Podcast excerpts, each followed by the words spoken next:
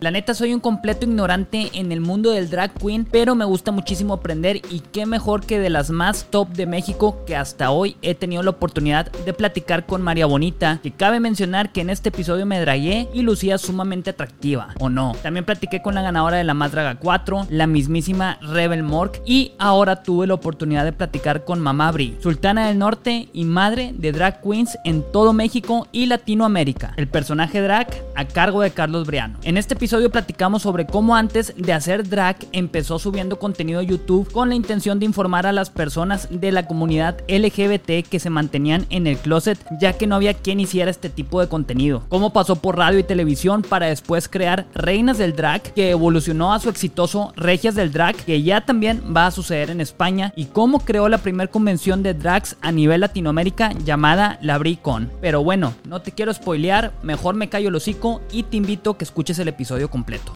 Así damos inicio a este gran podcast. Eh, Mamá Bri, Carlos Briano, qué gusto que estés aquí el día de hoy dándote el tiempo. De hecho, me llama un chingo la atención eh, el tiempo que te tomó producirte. O sea, que, que, que, está muy loco. O sea, pero yo sé que, que, toma su tiempo también. Sí, sí, pues me viste antes de esto. Sí, claro. Me viste, tengo cara de asaltante. pero o ya. Sea, me, ves en la calle y me quieres dar la cartera. La verdad sí lo pensé cuando te vi y me dio miedo, pero... Yo cuando te vi dije, ¿qué clase de pati piñata es esta? Pero es que ni siquiera lo procesó, o sea, salió así directo de la boca. Es pati piñata. Claro, deja tú, ahorita me metí a ver más de pati piñata y dije, la neta sí me parezco, o sea, es como que me hace completamente sentido. De hecho, en el, en el podcast de Rebel que en los comentarios en YouTube sí ponen de que, ay, pati piñata y que no sé qué, y hay un mame también con eso, de que, qué guapo pati Piñata tan varonil entrevistando de que a Rebel Mork. Pati Piñata, versión heterosexual.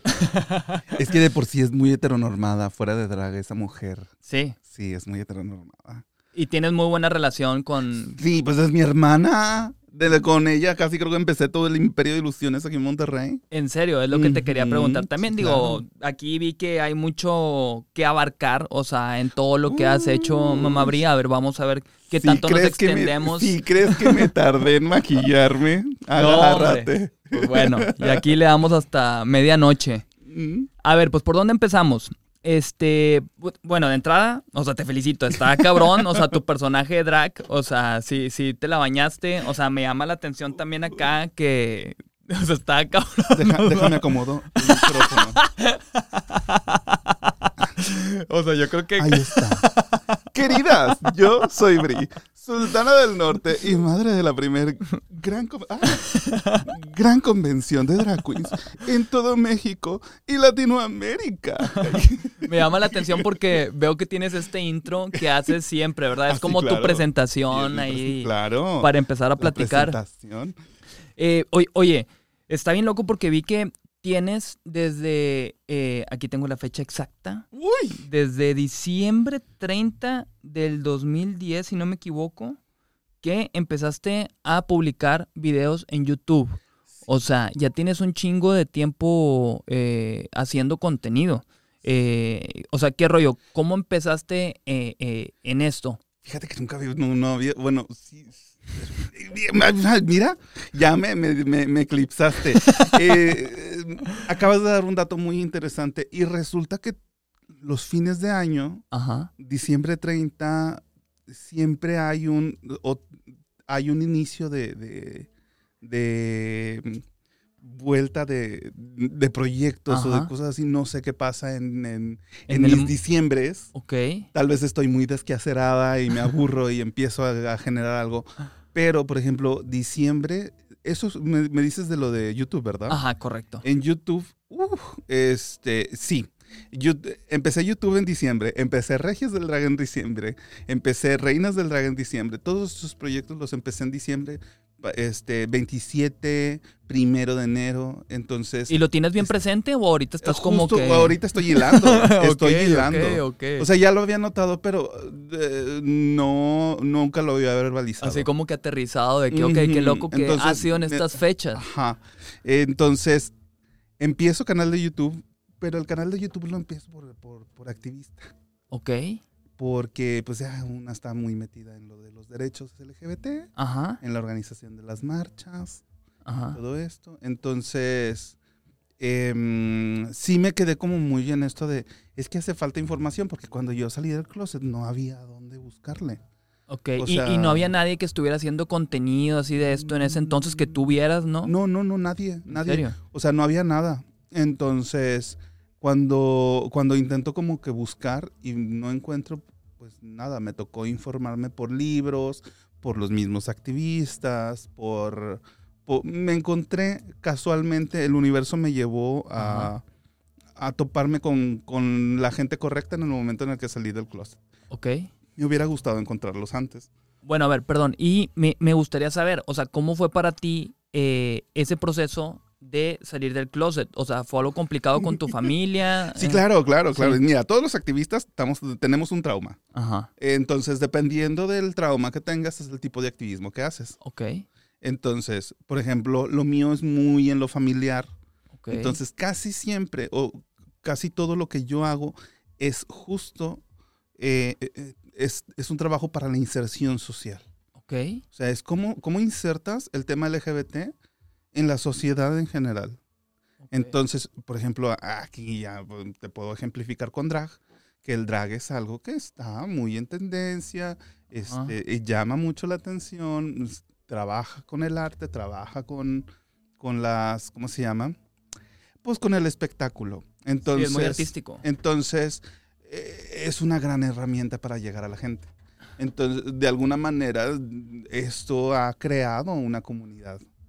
Pero bueno, eh, mm, regresando un poco a lo que me contabas, bueno, a lo que me preguntabas, pues sí, o sea, empecé con, con el con el activismo empecé con el canal como herramienta para tratar de informar. De, informar. O sea, es un es que yo tengo esta información, te la comparto. ¿Por qué? Porque junto con todo esto me tocaba ver a los, a, los muchachitos de que en la calle eh, llorando porque un policía los, los extorsionó porque, y porque iban agarrados de la mano, iban, este, se habían dado un beso, se habían abrazado, lo que quieras. Claro. Este, y es esto de, pero es que, amiguita, tienes derechos. Claro. O sea, ejércelos. O sea, hay una cartilla de derechos este, sexuales de los jóvenes, entre ellos el, el, afecto público es un derecho que puedes ejercer. Entonces, a la hora de, de que alguna autoridad te quiera eh, hacer algo, pues nada más es un, a ver, legalmente, constitucionalmente, la, la, la, yo sí puedo hacer esto no me esté chingando. Eh, pero pues es muy fácil, eh, o bueno, en, aquellos años era muy fácil amedrentar a la gente. Claro. Entonces. Eh, que ahorita pues ya, ya, hay más apertura, ¿no lo ah, sientes así? O ajá, sí, claro. De hecho, muchos de los trabajos que he hecho es justo para incentivar a que existan más, más información y más informadores. Ok. Entonces,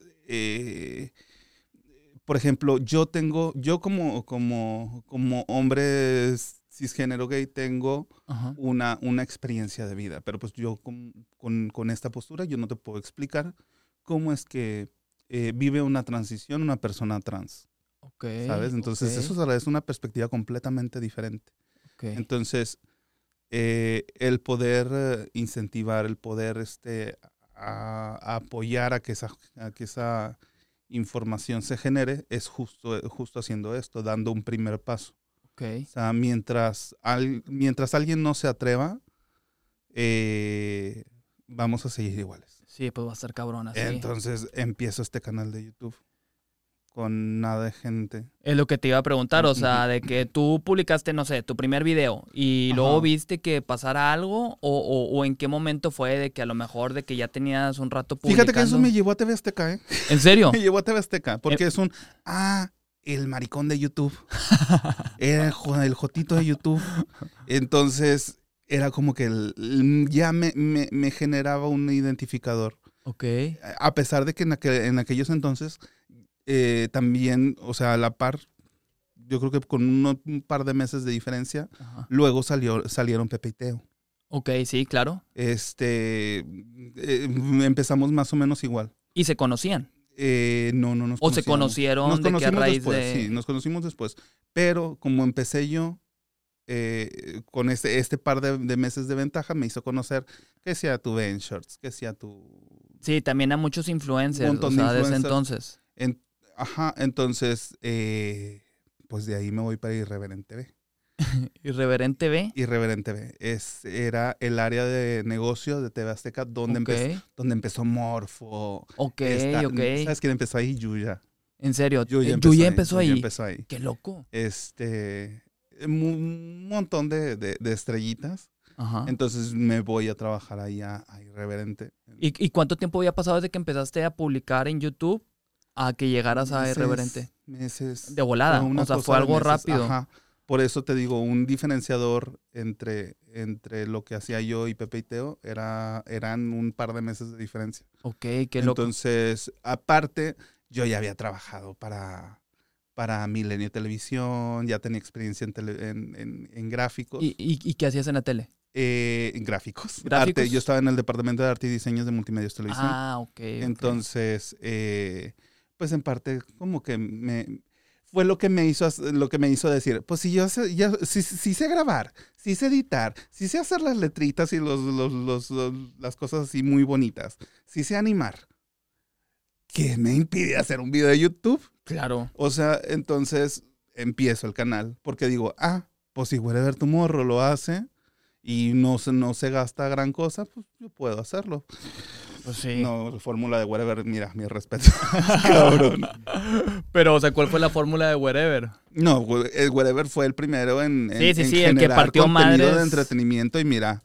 Sí, le eh, fue cabrón. sí, sí, despegó y se lo hicieron pendejo y aprendió y siguió ganando como siempre. Sí, sí, sí, yo sé que le, que le va muy chido al güey, que fue de los pioneros, así como Luisito Comunica también. Eh, que hace poquito vi un podcast donde él explica también cómo crea todo su contenido. Está muy pasado a lanza, o sea, está muy cabrón. Sí, sí, sí, sí, sí, Luisito siempre estuvo muy loco. Sí. De hecho, también estaba dentro del círculo de... Es lo que, por cómo te expresas de él, o sea, es lo que te iba a preguntar, o sea, sí, sí, tenías buena comunicación con él también. Sí, sí, sí. Antes de, digo, es que llega un punto donde ya se les se le suben los números y ya no le hablan a alguien con menos de 100 mil seguidores. sí. Es, Qué feo que tenga que ser así. Es como parte del ciclo. Sí y no. O sea, en parte yo también entiendo, entiendo, por ejemplo, a la, a la gente que, se tiene que abrir camino Y, tiene que dejar a mucha gente detrás, porque tiene que seguir avanzando.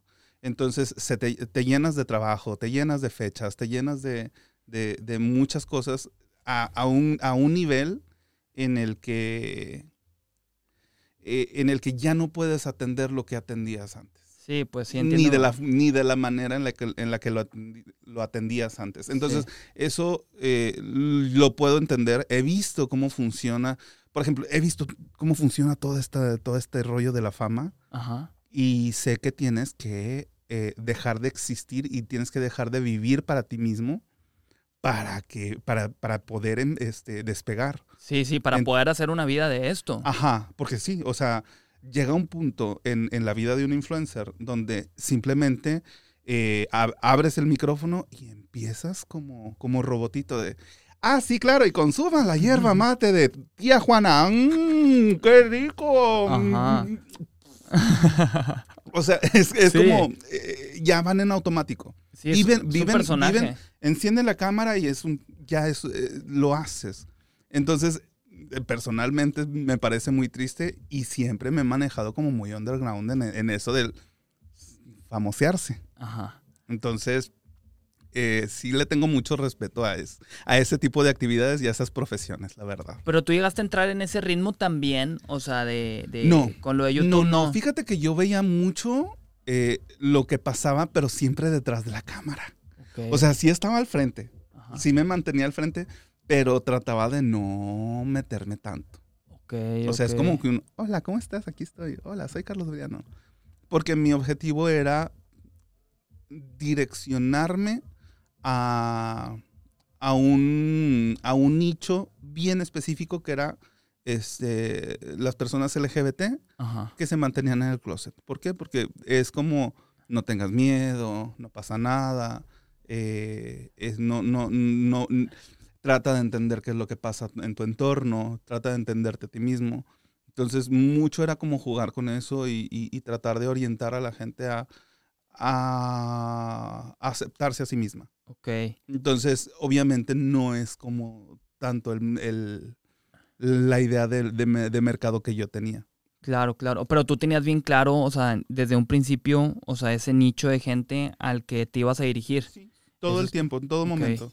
Entonces, eh, o sea, y me hace lógica, me hace lógica, o sea, el, el, por qué conectaste tan cabrón con la audiencia que tienes este, hoy en día pero fue porque tenías bien claro, o sea, hacia quién estaba dirigido, porque pues tú también te tocó vivirlo y lo entendías perfectamente. también es, por ejemplo, eh, la audiencia que buscaba también era eh, amigos, padres, familiares de personas LGBT que querían entender a, sus a, a, sus cercanos. Sí. Entonces es parte de, es, era parte de lo, del objetivo. Entonces, eh, una de las cosas que hice estando en YouTube eran unos premios muy chuscos. Eh, sí, vi algo de eso. ¿Cómo se llamaron? Los YouTube Rainbow Awards. Ok, sí, sí. Que era justo para, para decirle a, las comadres de no tengan miedo, pueden hacer videos en YouTube, de YouTube ustedes también y pueden contar sus experiencias. Entonces yo, yo siento y siempre he creído en cómo funcionan las cosas con sinergia. Ajá. O sea, cuando, cuando la gente se junta y empieza como a trabajar sobre un mismo tema, eh, se genera una sinergia y empiezas a abrir canales de comunicación. Okay. Entonces, caemos en esto. Yo creo mucho, o mi trabajo en el activismo va justo de la inserción social. Entonces, ¿cómo insertas a, a, alguien que no es bien, bien recibido en la sociedad?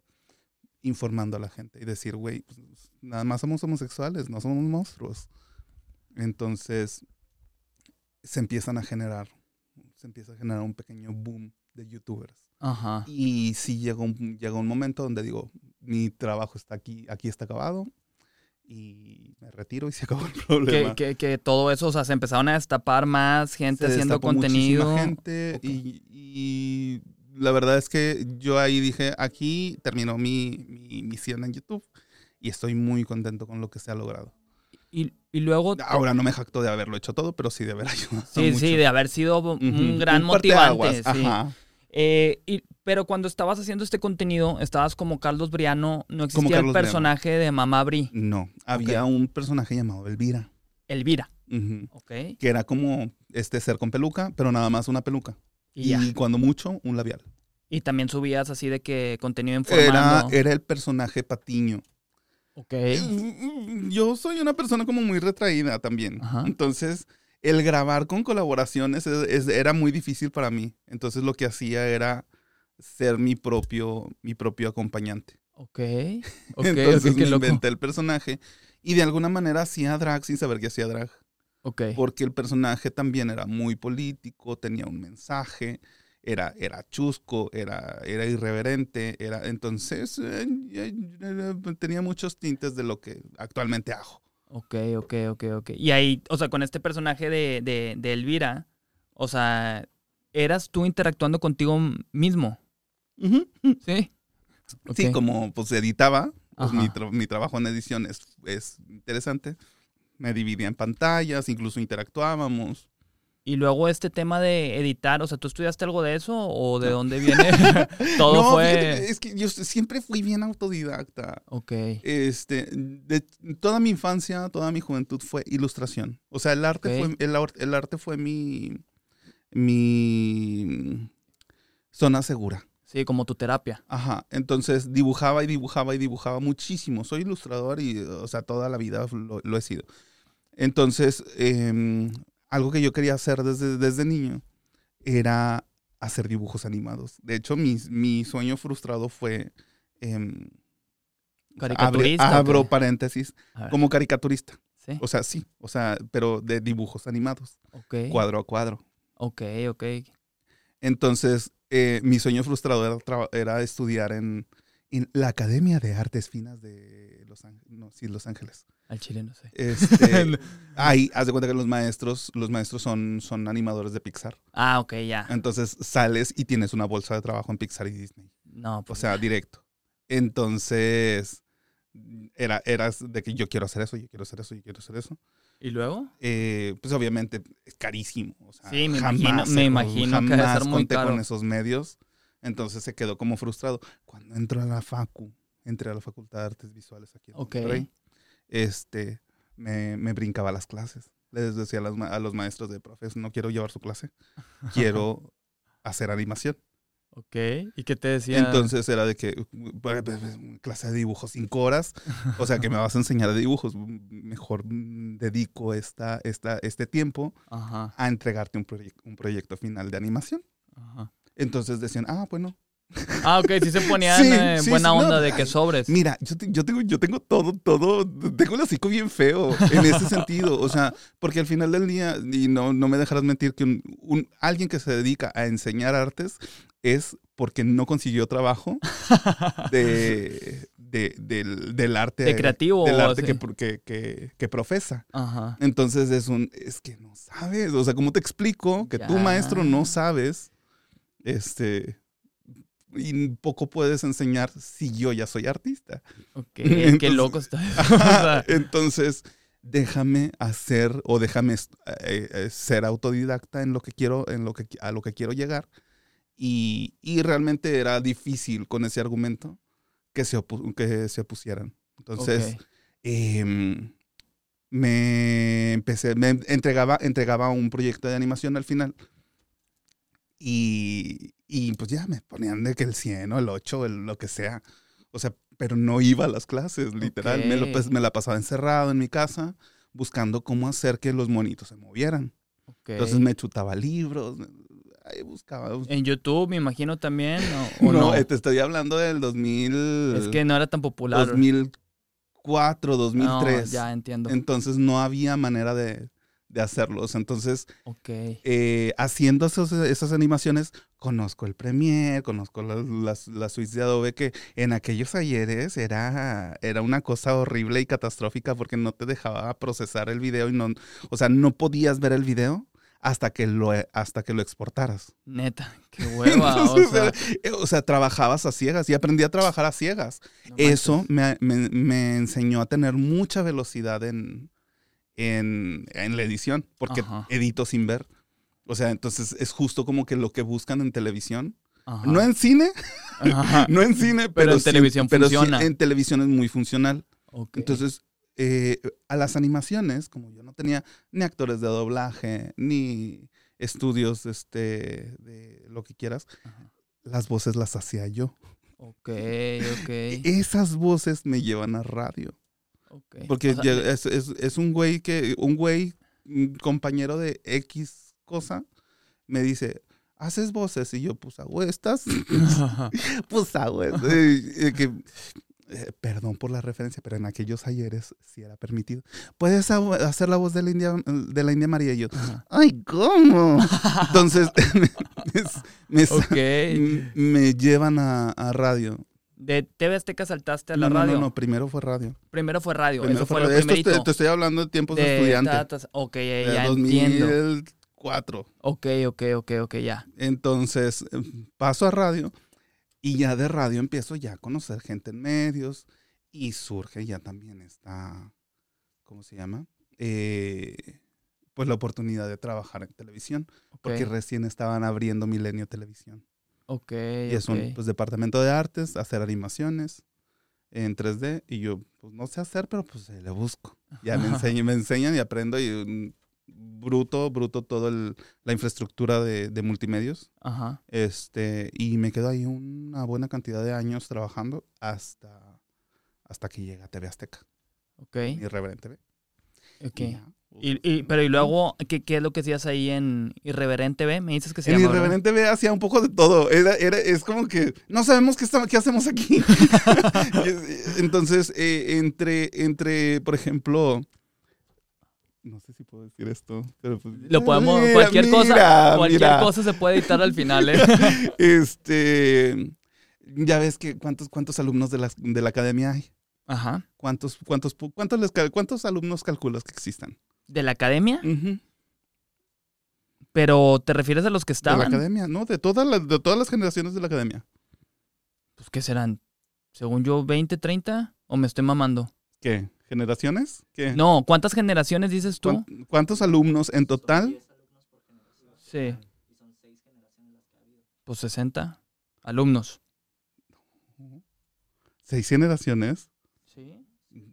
No, son montones y montones, o sea. ¿Sí? Este, si, según sé, sean como de que 400 alumnos, una cosa así. ¿Neta? ¿Tantos así? Y, es un, y de esos, ¿cuántos? Aún así, si son 60, ponle ¿Cuántos han pegado?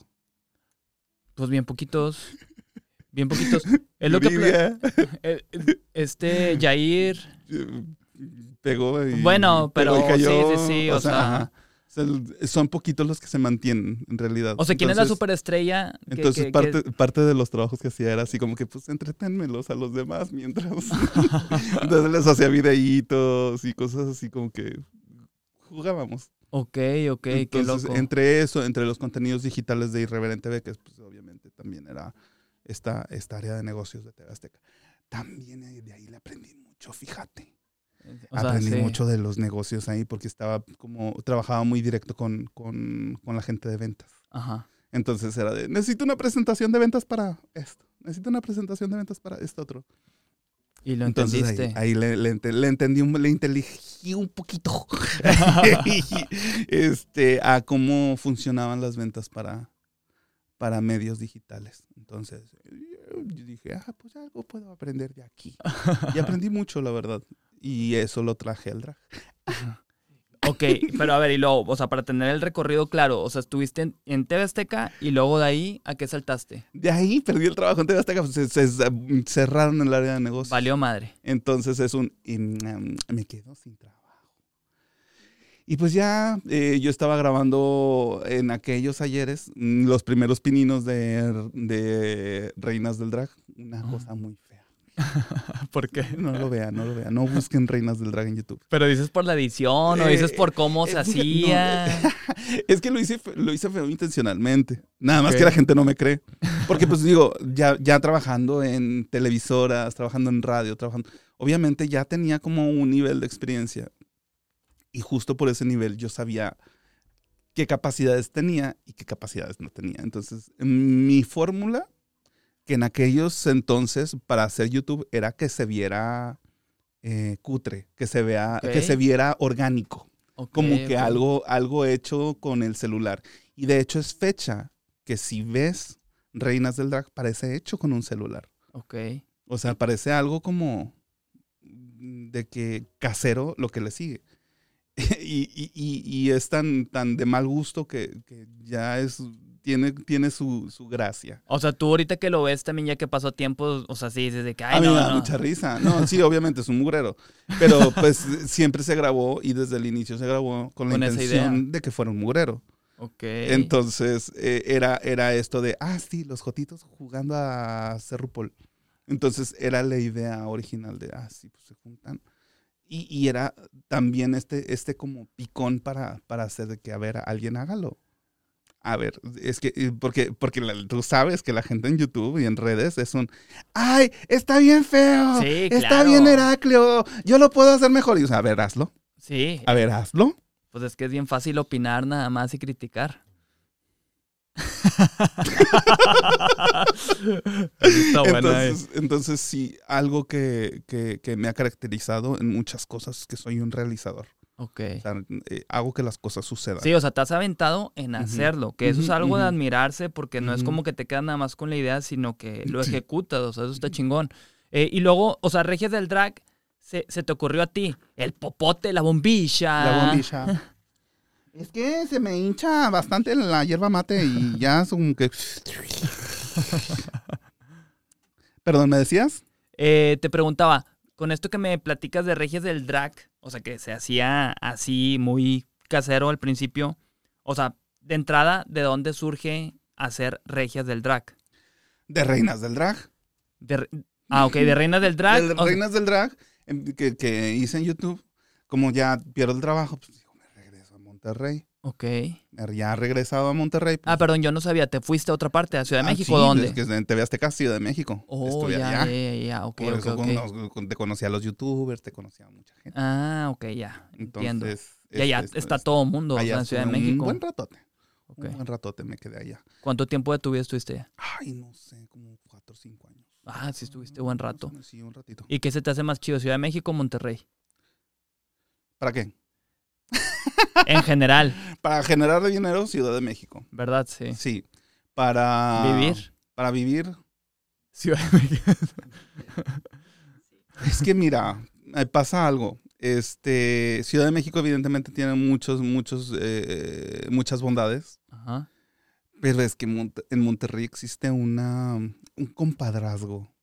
Ajá. Un comadrazgo muy, muy, mm, muy dulce. Ok. Entonces, por ejemplo, en Ciudad de México, nadie te dice nada por ser quien eres. Ajá. Pero a nadie le importas. Entonces, aquí en Monterrey es, existe esto del, ándale, comadre, yo te acompaño, ándale, comadre, yo, yo, te, yo, te, yo, te, llevo, ándale, comadre. Nos, juntas nos damos en la madre, chingas madre. Entonces, es una carnilla asada, ok, y eso, ya, ya tienes, te haces tu grupito, te haces tu, tu y, y, tienes esta capacidad de recibir y dar la bienvenida a quien, a quien llegue. Ajá. Entonces, eh, eso es algo que me encanta de Monterrey. O sea, que es muy regio, o sea, tener como que esa hospitalidad, de acercamiento, ese cotorreo. Sí, claro que también nos encanta hablar a las espaldas de la gente, pero, eh, pero creo que mm,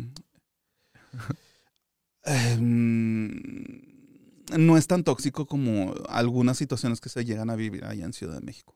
Sí, es que, digo, yo también te pregunto porque eh, hay muchos artistas este, que, que, se van a México, pues por lo mismo que está sucediendo todo allá, em, y nos han hecho ese comentario que, que se les hace como que muy pesado vivir eh, en Ciudad de México, que también está muy acelerado, o sea... Esa es otra, yo siempre lo he dicho, em, Ciudad de México es una ciudad que exige mucho, pero así como exige, te da. Te recompensa, sí. Entonces, creo que hay que saber eh, lidiar con ese toro porque está, es, difícil, puede llegar a ser difícil.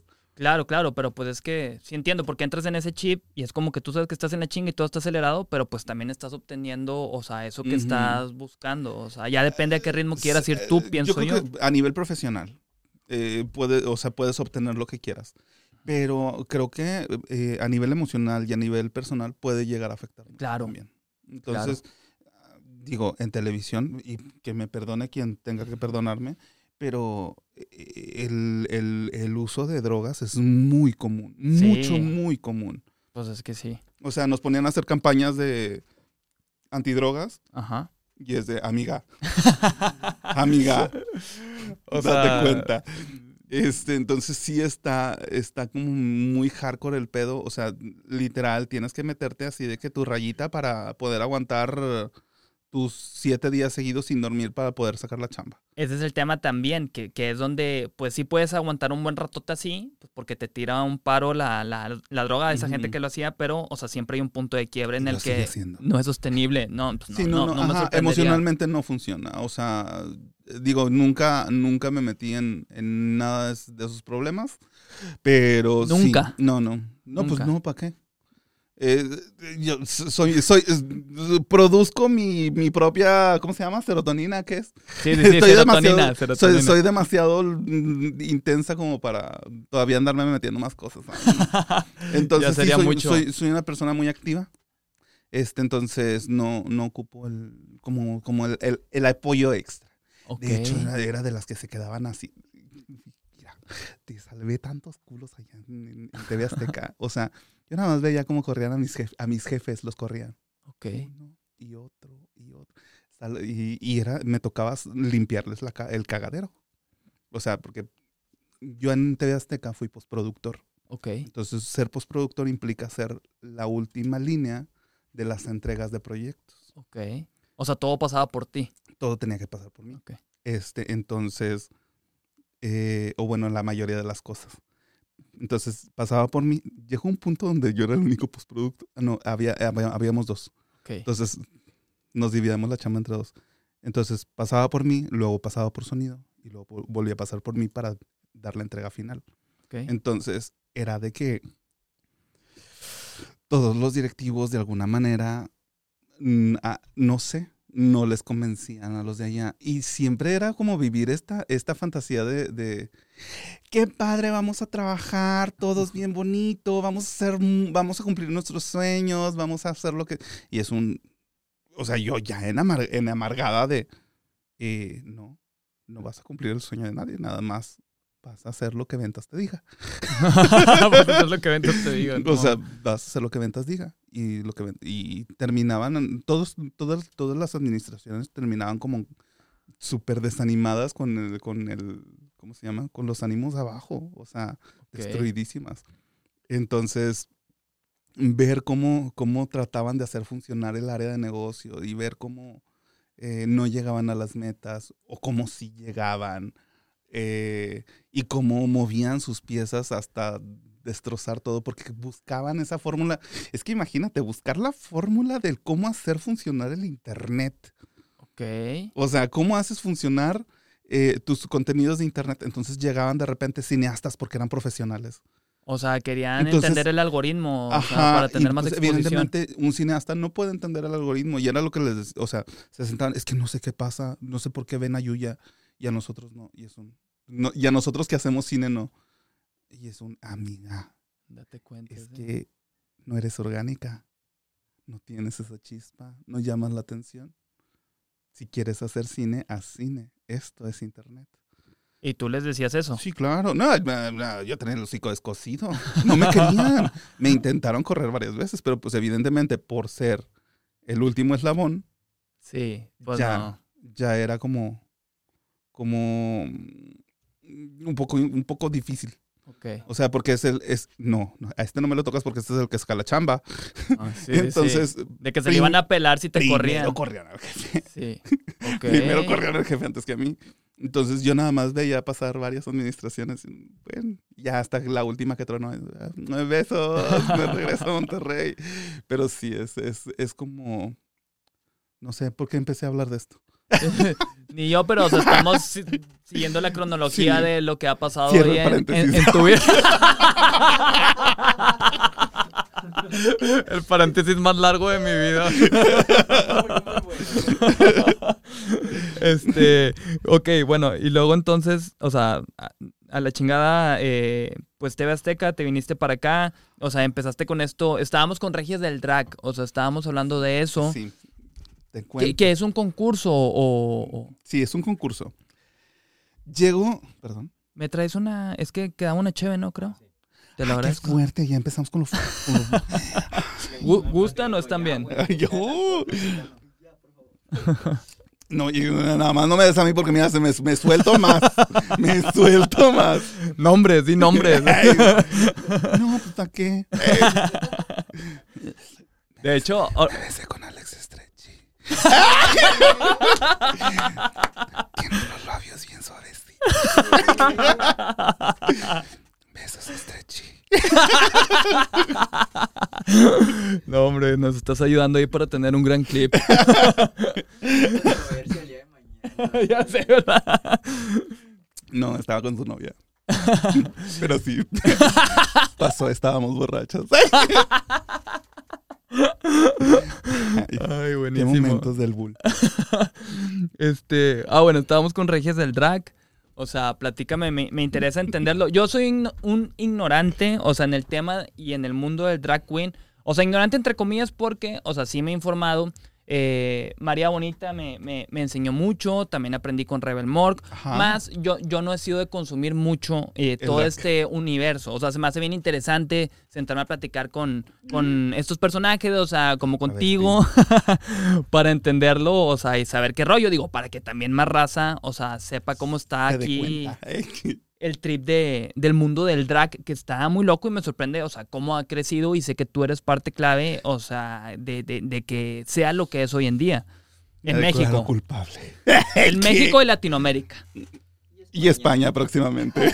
Ah, sí, porque sé que va para allá. Claro. ¿Cuándo sale esto? Esto no sabemos, yo creo que en menos de un mes. Un mes, a lo mucho. Creo que es lo que cae. Agosto, septiembre. Ah, ya está Regias. Regias de España, ya, están, ya está transmitiendo. Ya hay fecha. Sí, ¿qué le parece? Cuénteme aquí abajito, en la caja de descripción, ¿qué le, qué le, qué le pareció la eliminación de esta semana?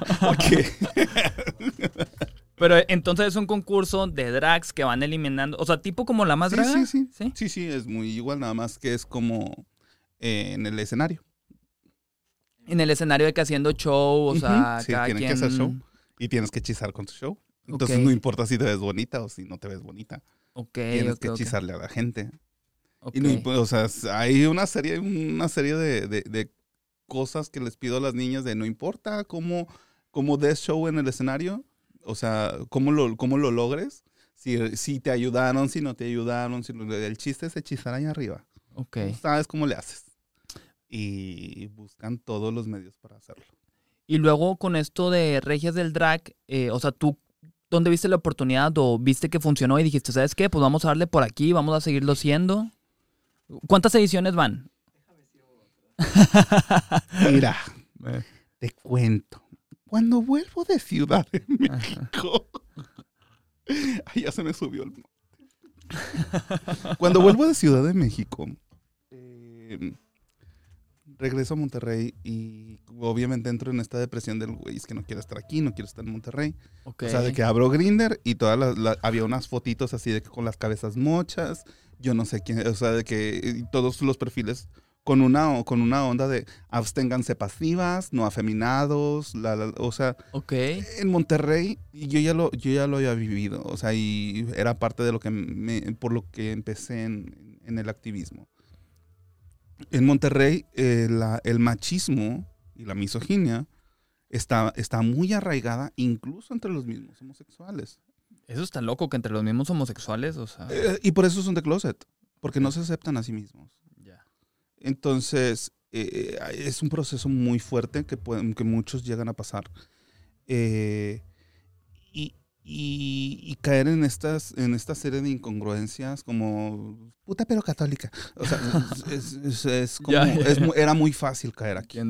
Entonces, em, pues sí, o sea, llego, veo cómo está esta, esta, esta comunidad deshecha sin, sin, un, sin algo, sin una luz. Digo, es que en Ciudad de México se respira libertad. ¿Cómo, le hago para hacer eso?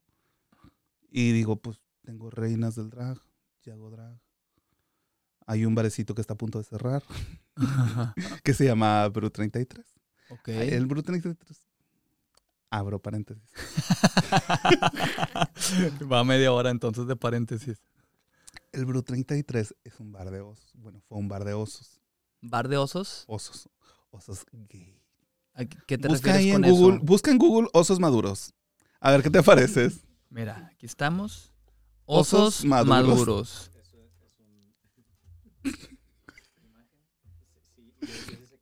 en imagen. O sea, aquí lo estoy viendo, es de que... Ajá. ¿Estos güeyes así súper mamados? O sea, ¿no? Son, eh, generalmente son como gorditos. Ajá este, como anchitos. Entonces, son, son, em, hay una, hay una, dentro de los, de los, del, colectivo LGBT o dentro de los, de los gays, hay una forma diferente de apreciar la belleza. Entonces, la belleza de un hombre gordito, hipermasculino, con barba, pelos, todo esto, es, es, es, algo muy, muy apreciado y muy valorado y tiene como un colectivo enorme que son los osos. La comunidad ver que le llaman. Entonces, pues, hay, un bar, hay un bar de osos aquí. Pero estos osos se caracterizan por ser muy, muy masculinos. Entonces, todo lo que se vea femenino lo rechazan. O sea, pero es, es, es, de, manera activa, es un... Eh, eh, en, en, mi, en mi bar no entran mujeres. En mi bar no, o sea, no entran uh, afeminados. Entonces había un bar de esos aquí en Monterrey. Ok. Qué loco, o sea, yo, no sabía la existencia de ese pedo. De hecho, entrabas y había un letrero, no se permite el acceso a mujeres. ¿Y eso fue hace mucho? Eh, hace, ¿cuántos años lleva Regias? Cinco, va para seis. Ok. no, no, no tantísimo. Entonces, em, cuando, el, el, bar ya estaba a punto de cerrar. Y yo digo, pues déjame los jueves. A ver qué tal. Los jueves no vendes nada. este, me acerco a, una, a un amigo que estaba de gerente ahí, que también se, ponía la peluca y chosqueaba. este, Anita Dalai. Entonces ella es como que la que me abre las puertas, eh, me, me, dice, no, pues, pues ya no hay nada que perder, pues vamos a ver qué a pasa intentarlo. con Ajá. Entonces, en un bar de osos, donde no se permiten mujeres, empieza un concurso de vestidas. Ok, ah, regias del drag. Regias del drag. Ok. Entonces, fue una, eh, evidentemente, eh, eh, como que aprovechó un poco esto de, hay una, una, invasión travesti en un lugar donde no pueden entrar mujeres, este, donde, o sea, donde es una, es, es como una categoría opuesta. Este, claro, completamente. que choca completamente con la masculinidad. Y justo el drag es, es, es esto, es deconstruir el género. O sea, el, drag va de eso, de deconstruir las, lo, que, lo, que, lo que se asume como género. Por eso somos tan exageradas, tan opulentas.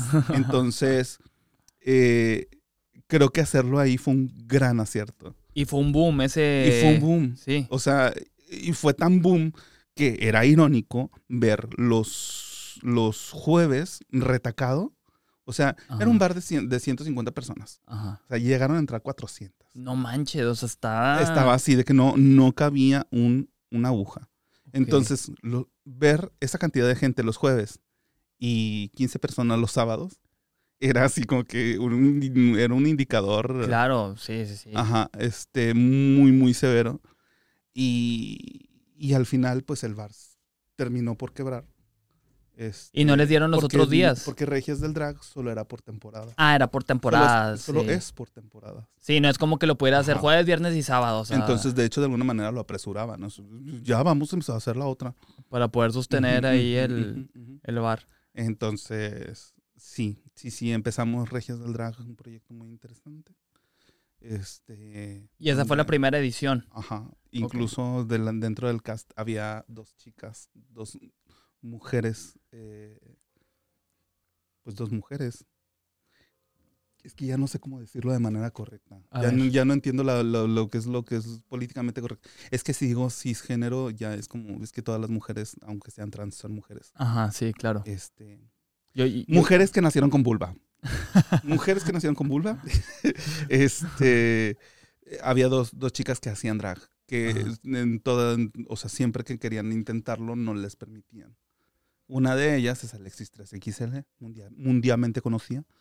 Este, yo tenía esa confusión al principio porque, o sea, yo pensaba que eh, eran puros hombres, o sea, los que hacían drag, pero no es de género, o sea, cualquiera puede hacer drag. Es una cosa que, que, atenta contra, contra lo, que conocemos como el género, pero no importa quién lo haga. Sí. Entonces, no importa, o sea, es que al final no importa lo que tengas entre las patas. Ajá. Para hacer, porque al final es arte. ¿Y, luego, y luego con estas chavas, o sea, ¿qué onda? Eh, pues eh, tuvieron que entrar al bar. y es un es jueves, haz lo que quieras. este, entonces entraron a competir, en muchos lugares no las dejaban competir. Este, no, no, no entendían este, este término de, de Hyper Queens. En aquel entonces se decía Bio Queens, pero eh, no, terminologías. Ya sabes que hay correcciones políticas a cada momento y próximamente este video va a ser muy incorrectamente político. incorrectamente político. este, pero bueno. Em, pues nada. Pero, o sea, Hyper Queen, o sea, ¿qué es eso de Hyper, Hyper Queen? es, es, por ejemplo, una mujer que nace con vulva, que hace drag. o, un hombre que nace con pene y hace eh, drag king. Ok, ok, ok, ok. Entonces ahí hay muchas categorías en el drag. Sí, hay un montón de este cosas. Jueguito de palabras que tienen. Hay crossplay, ajá. Sí, hay categorías. Así como, sí, hay categorías para todo. Nos encantan las etiquetas. Aunque digamos, aunque digamos, queremos vivir sin etiquetas, nos encantan. Nos encantan y a mí, a mí me fascinan. Porque pues es una forma como más, más fácil de eh, llegar a estudio, ¿sabes? O sea, de, de, de ser documentada. Ok. El poder ser documentada eh, y tener una, una etiqueta es un, ah, bueno, ya si quieres vivir y si quieres desarrollar esa etiqueta, pues adelante, ya muy tu pedo. Al final del día, cada quien tiene 45, 50 etiquetas, las que quieras. Que si soy no binaria, que si soy lo que quieras, mamá. Sí, sí, sí. Yo, yo de repente, o sea, me, llevo a confundir porque sí es mucha información, o sea, y hay muchas etiquetas que de repente me, me pierdo, pero pues me gusta aprender y entender. Pues al final todas somos humanas y el trato digno es igual para todas. Es correcto. Y luego con Regias del Drag, este, o sea, sé que también tienes esto, no sé si me estoy soltando y me estoy adelantando más, pero sé que tienes eh, eh, el Bricon, o no, no sé si es él o la Bricon. La Bricon. La Bricon. La, convención. La convención esta, o sea, que, que, que, vi que está muy cabrona. Uy, sí, sí, sí, no, digo, pasaron generaciones y generaciones de Regias del Drag. Regias del Drag vino a a, generar esta burbujita de, libertad que yo buscaba, que, vivía en Ciudad de México. Y a relacionarte también con todo el mundo. Desde el primer episodio, relacionarme, te digo, Asperger. este, eh, de hecho, soy una persona muy extraña porque en, el, en el bar es de que me voy a un rinconcito donde no suene tanto la música. O sea, soy una persona muy tranquila. Ok. Entonces trato de estar como siempre pero entonces, o sea, digo, con tu personaje drag es como que es opuesto a quien eres tú. Eh, no tanto, ¿No? no tanto. Es, fíjate que hay muchas, muchas personas que me dicen, ay, es que Mamá es muy graciosa. Ajá. Y yo, es que nunca cuento chistes. o sea, yo nada más, yo nada más platico las cosas que me pasan. y la gente se ríe. Mira, pues mira, te está riendo, Entonces, es que es la manera en que lo cuentas, o sea, que o sea, llega a ser gracioso y te saca una risa. Pues es como, eh, sí, pero no es como que mi intención hacer reír, porque no es un chiste. ya llorando. Así, soy de miserable. este, pero sí, es, es como, digo, una chispita ahí por que, tendré, no sé. Sí. Este, pero pues igual y si se tiene, pues que se aproveche. Yo, si, cuento, que soy miserable y a la gente le gusta eso, pues mira, yo voy a seguir siendo miserable, mamá. Este, y, pero realmente soy, soy muy tranquilo. soy una persona que se la pasa detrás de una computadora todo el tiempo, editando videos, ideando este, qué sigue, tratando de buscar qué es lo que, qué es lo que sigue para, para tener un, un horizonte nuevo todo el tiempo. Yo creo que la búsqueda de, de, a ver, ¿y ahora para dónde le doy? ¿Qué sigue? Ajá. Entonces, eh, pasan seis temporadas de regias y se empieza, o sea, después de, después de, eh, desde la primera temporada se empezó a generar una comunidad que se notó. Okay. Entonces, eh, creo que sí me puedo jactar de, de crear un, un, cambio social en Monterrey. O sea, el drag logró generar un cambio social en Monterrey que impactó eh, a mucha gente. Tal vez no a toda. O sea, todavía hay mucha gente que ve chavana. pero. Em, pero creo que ha impactado de manera positiva. Sí, sí, sí definitivamente. Eh, es algo que me, que me, que me llena de mucho, de mucho orgullo. La verdad. Y, luego también me interesa eh, saber, digo, entiendo que con esto de Regis del Drag, pues conociste a todo mundo de, de, drag. O sea, María Bonita, ¿cuándo la conociste? Es mi reina coronada de la segunda temporada de Regias. De Regias, en serio. ¿Y luego Rebel? Rebel es finalista de la tercera temporada de Regias del Drag. Eh, y, participante de la quinta temporada de Regias del Drag. Ok, y... Ah, ok. Y no, pero no ganó alguna de Regias del Drag ella. No, Ok. No, de hecho, en una quedó en quedó, fue semifinalista y en la otra se enfermó de COVID y ya no llegó a la final. Jaja. Ay, hija. Oye, y luego, eh, Regias del Drag. Te quiero mucho, mija. Sucedía todo presencial, o sea, o, lo subían a YouTube también. Todo es presencial y yo creo que siempre, siempre ha sido algo de, este, algo que siempre he profesado, de, de el drag se tiene que vivir en el escenario. O sea, y, es parte de las, de las cosas que les digo a la niña, a las niñas, de que, a ver, hija, va a venir la gente, te lavas el hocico porque te van a pedir foto. Y luego vas a sonreír y te va a ver la masita del dorito. te, te, lavas, el, te pones desodorante porque luego te, te apesta el sopo. Entonces, eh, yo creo que de las cosas más miserables es que luego te anden hablando, anden hablando a, tu, a tus espaldas claro. de lo que hueles. O sea, te verás muy bonita, pero su madre. este, un chillar de ardilla bien fuerte. Entonces, cosas como cuida, cuídate un cuida un poquito esto, cuida un poquito la higiene personal, cuida el, el cómo atiendes a la gente, este, porque es una experiencia. El drag es toda una experiencia. Entonces, no es lo mismo ver a la asaltante que viste antes cuando, cuando recién llegué, a ver esta fantasía mujer. Este, entonces, si, si alguien llega, se acerca, me abraza, es un dale. O sea, dale porque tengo toda la confianza de hacerlo.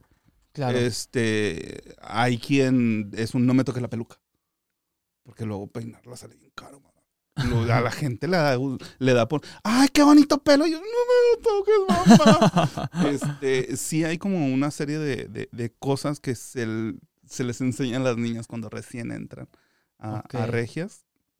Este, y además, toda la parte, se desactivó la can. Toda la parte creativa. o sea, detrás del show, detrás del espectáculo, cómo, cómo tratar de mantener un timing bueno, un, o sea, es, es, toda una experiencia. Es como una tipo academia también, ¿no? Sí, sí, claro, claro. Y por eso las regias que salen de regias del drag son perras.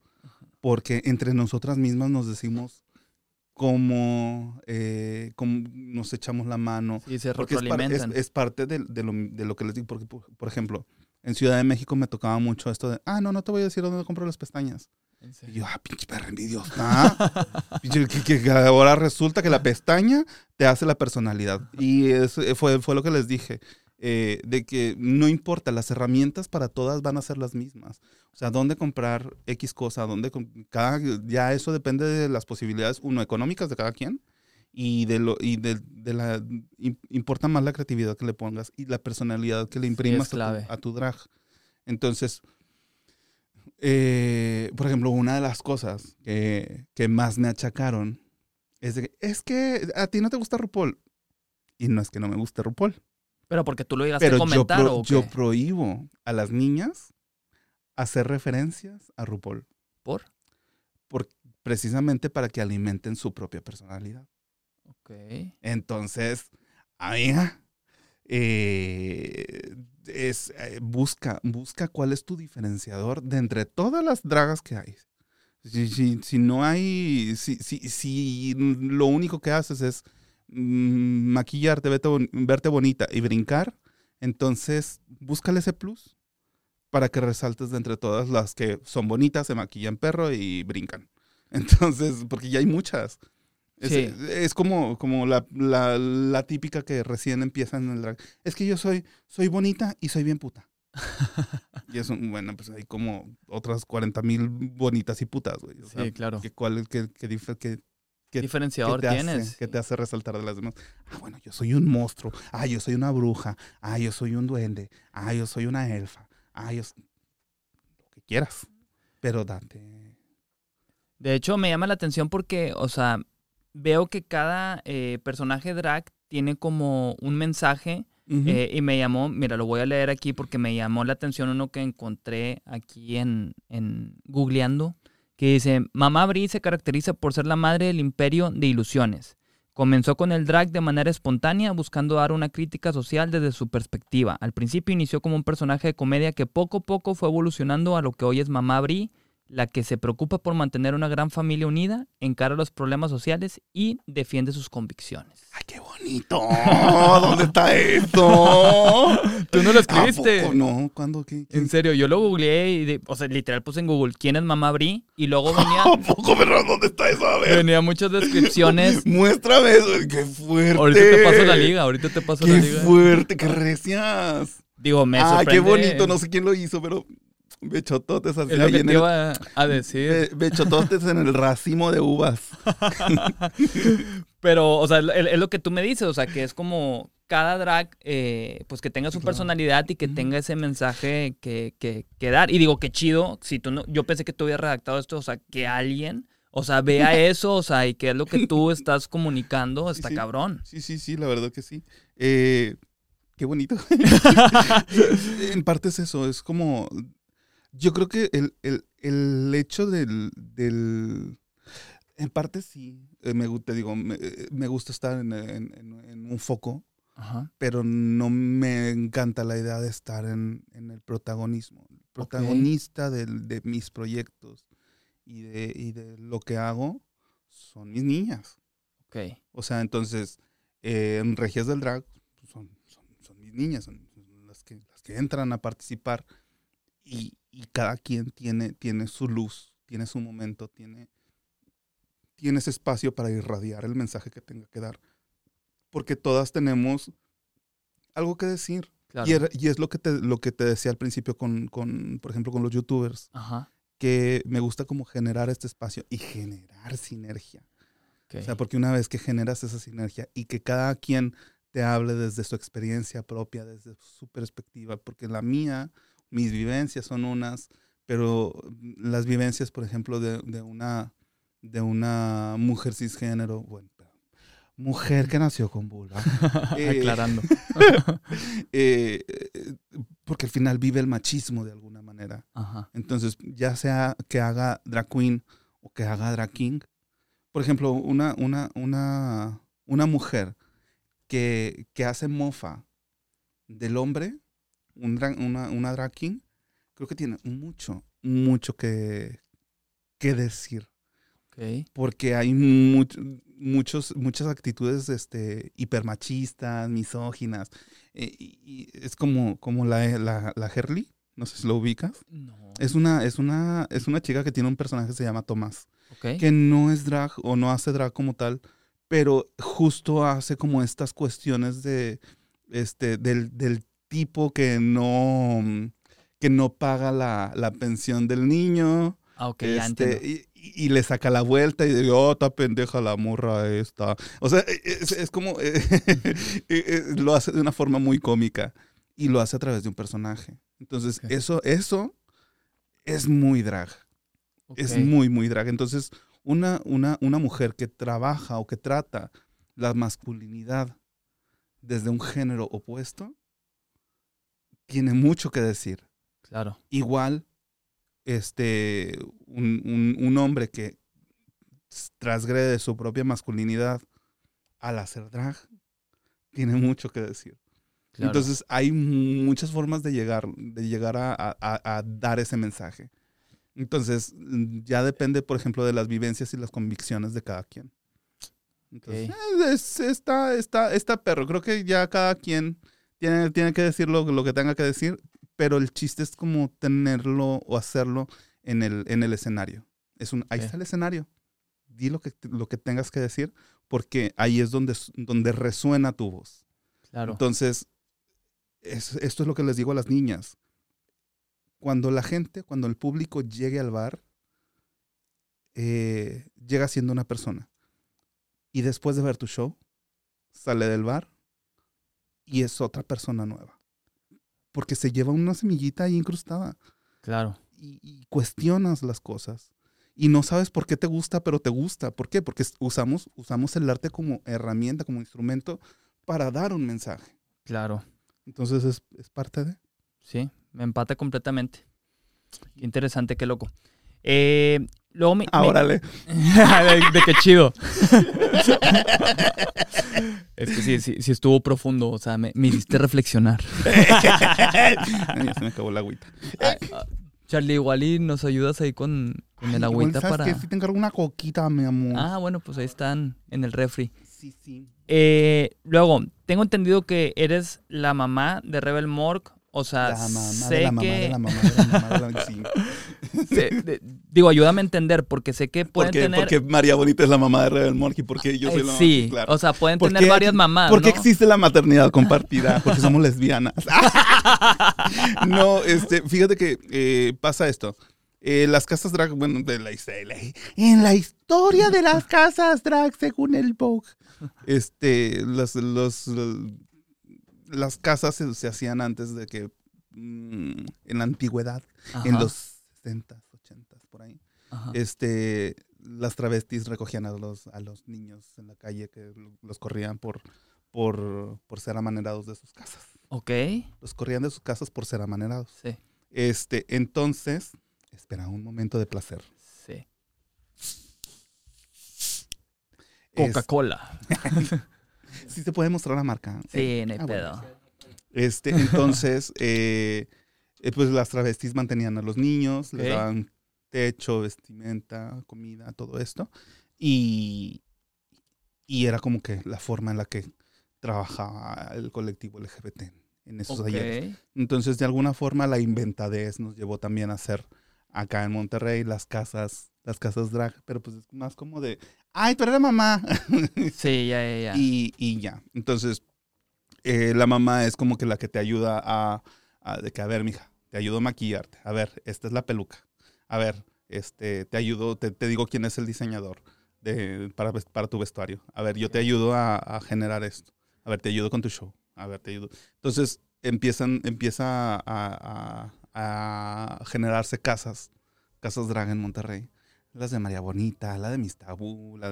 Entonces, de hecho, mi nombre nada más era Bri. Ok. Eh, en, el, en el juego de la competencia me empiezan a decir Mamá Bri como, como a RuPaul, Mamá Ru. Este, entonces pasa eso eh, y empiezan a surgir como, o, se empieza como a, a, hacer canon, que son las hijas de la competencia. Y, y, es la mamá. Entonces, eh, como la competencia también tiene como sus, uh, sus bootcamps donde se les enseña a, a, cómo, cómo mejorar sus shows, cómo mejorar el maquillaje, cómo mejorar el vestuario, cómo mejorar performance. Este, pues también tiene, cumple un poco con esa función. Ok. Este, y, y además te da una plataforma y te da un público. O sea, un público que se, que se ensaña contigo, te ama o te odia, pero te es fiel. Sí, sí me he dado cuenta de eso, que, o sea, la comunidad está muy cabrona, o sea. Sí, sí, sí, te digo, o sea, se ha creado comunidad a partir de Regios del Drag. Entonces, eh, ¿en qué estaba? hablábamos, cierro paréntesis. No. cierro paréntesis de no, hablábamos de las mamás, o sea, de que entonces eh, puedes tener varias mamás, no es como que, ah, nada más es una mamá. Sí, al principio sí eras como más celoso el cotorreo, pero ya luego, no, es que tengo dos mamás.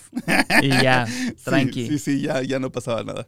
Este, entonces, eh, pues nada, o sea, surge lo de, lo de ser mamá Bri y, y el hecho de que María pasó por Regios del Drag, Rebel pasó por, por Regios del Drag, Mista pasó por eh, Zoro, pasó por Regios del Drag, todas pasaron por un montón de niñas muy conocidas.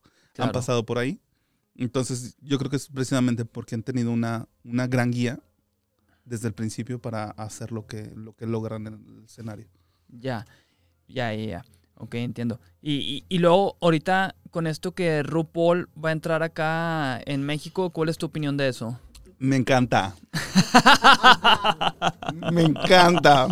No, sí, la verdad es que me encanta porque creo que es, un, es, un, eh, digo, es una visibilidad que merece el drag mexicano. O sea, era algo que se exigía a gritos. O sea, se necesita esta, esta exposición y creo que ahorita es un gran momento para, para lograrlo. Claro. Entonces, sí, yo ya quiero ver a mis hijas ahí compitiendo. Y luego, o sea, ¿tú no entrarías ahí de jurado o algo? Si me invitan, claro que sí, RuPaul. ¿Eh? Me encantaría. Ya ver, RuPaul, para que invites acá a Mamá Bri. Claro. este, eh, vi un video tuyo de, de, de Rebel Morg, o sea, de cuando ganó, que sales ah, ahí de que... Pues él es mi hija. Sí, pues es, mi hija, sí, claro, claro, o sea... De hecho, estamos María y yo gritando eso. Sí. Estamos juntas. Ah, estaban juntas en ese video. Estábamos juntas y salimos. ¡Esa es mi hija! Para que se escuchara más fuerte, lo, lo, gritamos las dos juntas. ¿Cuál fue tu experiencia al, al, verla ganar? O sea, ¿cómo lo viviste? Híjole, pues es que es muy, siempre es bonito. Eh, yo, creo que eh, en esa final, en la final de la Más Draga 4, eh, me sentía como cumpleañera. Eh, andaba con un vestido ampón así gigante y estaba corriendo y estaba eh, haciendo desmadre. La, gente hacía pedo. Este, yo gritaba, ¡Ah, esa es mi hija! O sea, y, fue como mucha fantasía. fue una, una experiencia muy bonita porque era como ver que llegó a la final, ver que logró algo, eh, algo tan grande como, como robarse la final. Y, es que ese, ese, robo fue muy bonito porque, digo, eh, es, es, bien sabido que, que, la que esperaban que ganara era Cipher. Claro, que, que, es lo que te quería preguntar tu opinión también. A mí me sorprendió, que es lo que te digo, yo, yo, yo que no he consumido muchísimo eh, de, la madra, de la madra. O sea, me llamó la atención porque tenemos unos clips que se hicieron súper virales, o sea, de Rebel Mork, de, de, de, platicando pues sobre esto que ganó. Eh, y un chorro de comentarios de que es que la corona era de Cipher y que no sé qué. Yo digo, no manches, o sea, ¿por qué? O sea, está eso, o sea, ¿por qué tantísimos comentarios? De, Creo que toda la edición y toda la. Toda la. Mm, la producción favorecían por, mucho a Cipher. Aparte, Cipher es muy perra. La verdad es que es una persona súper linda, súper carismática, súper talentosa. Pero pasa esto. Rebel es una regia. Entonces, si algo hemos creado las regias, es una comunidad súper, súper fuerte y súper sólida. Entonces, ¿qué es lo que pasa? Tienes el colectivo Mork, tienes, eh, pues obviamente a toda la, Casa de las Bonitas, tienes a, este, tienes bailarines a, para aventar para arriba, tienes este, a Pati Piñata.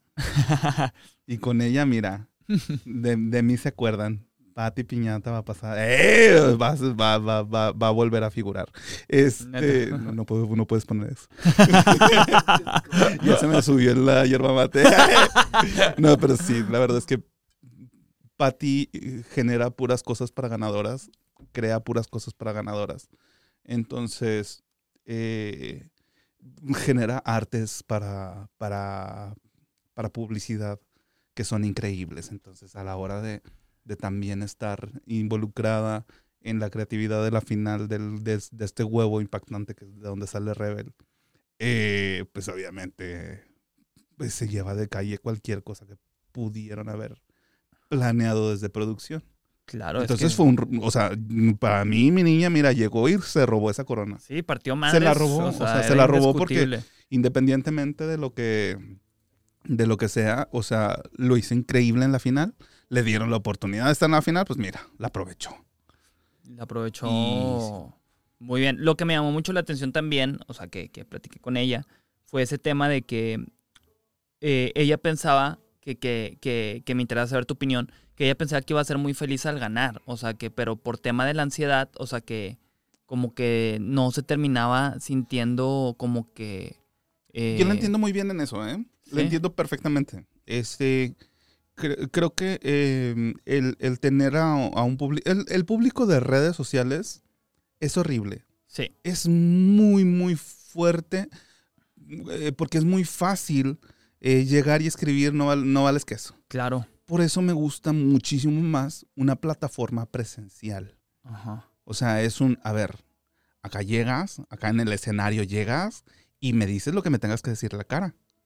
O sea, no detrás de un perfil sin números, no, detrás, no detrás de un perfil sin foto. Entonces, es parte de lo bonito de, de Regias del Drag.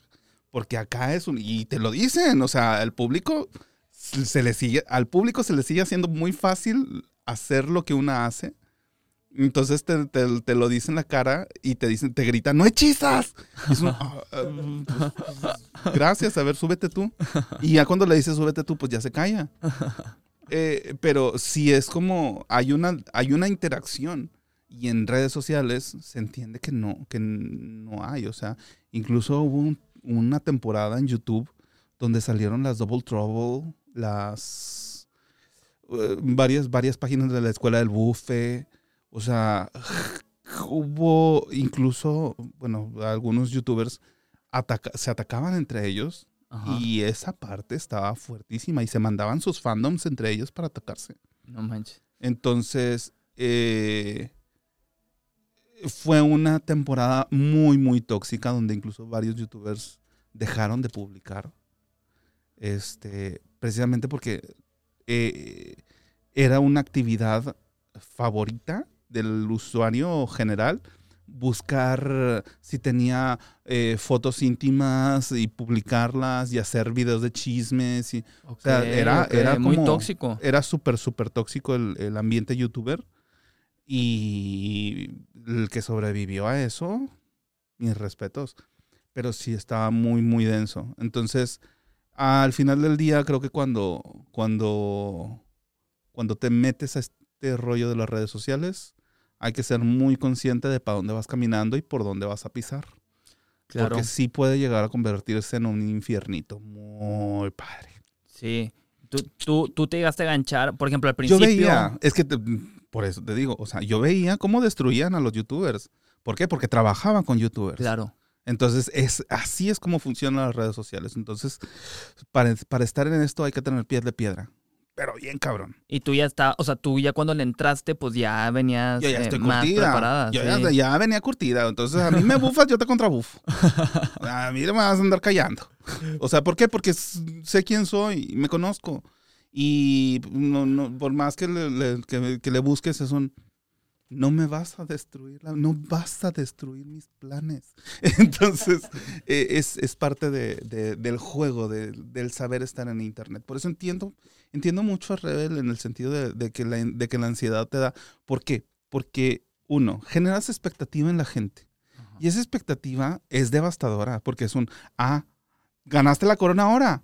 Entonces demuéstrame por qué eres reina. Y es un, ¿qué, otra muestra quieres? Salió de un pinche huevo y se convirtió en una virgen en un, en, un, ¿cómo se llama? En un escenario de 20 metros. Sí, sí, Llenó un escenario de 20 metros. ¿Qué prueba quieres? Y mira, sí es comentario sesgado. Y me vale queso. De hecho, yo que lo vi, o sea... No te fuiste limpia, Cifer. yo que lo vi, o sea, e, e, esa, ese show de la final me voló la cabeza, o sea, está increíble. me encanta. Eh, ¿Tienes buena relación con Cifer? Sí, sí, la TQM. la verdad es que la TQM me encanta Cifer. Es una, es una persona súper bonita y súper linda. Y eso es algo que me da mucha risa, porque la gente se ataca sola y cree que... que hay rivalidad. Que hay una rivalidad enorme y lo que quieras, cuando pues en la realidad Ajá, la realidad es que, pues, sí, son por fuera son amigas. Todas, todas nos conocemos y jiji, jajaja. Oye, y luego, o sea, pero sí, sí, sí consideras que sí es muy unido todo este mundo de drags, o sí existen rivalidades. Sí, claro que sí, existen, existen rivalidades. Yo creo que más que rivalidades hay diferencias. Ok. Este, pues diferencias de opiniones, pues como todo. O sea, si te plantas en, en drag a, a, a, a, mostrar tu postura en un, en un, en, en cualquier tema, pues evidentemente no vas a empatizar con todas. Claro.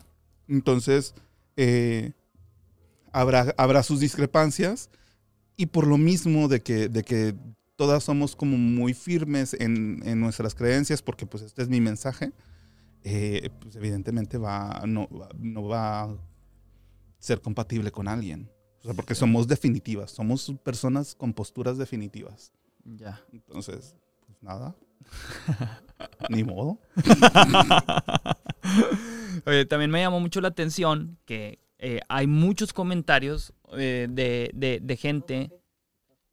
¿Qué fue? que hay muchos comentarios de gente eh, que, mira, te voy a leer aquí uno.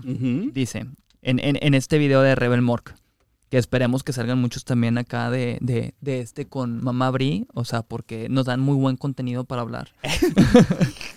Por ejemplo, te voy a leer este y me, me compartes qué opinas. Te falta Dios en tu corazón.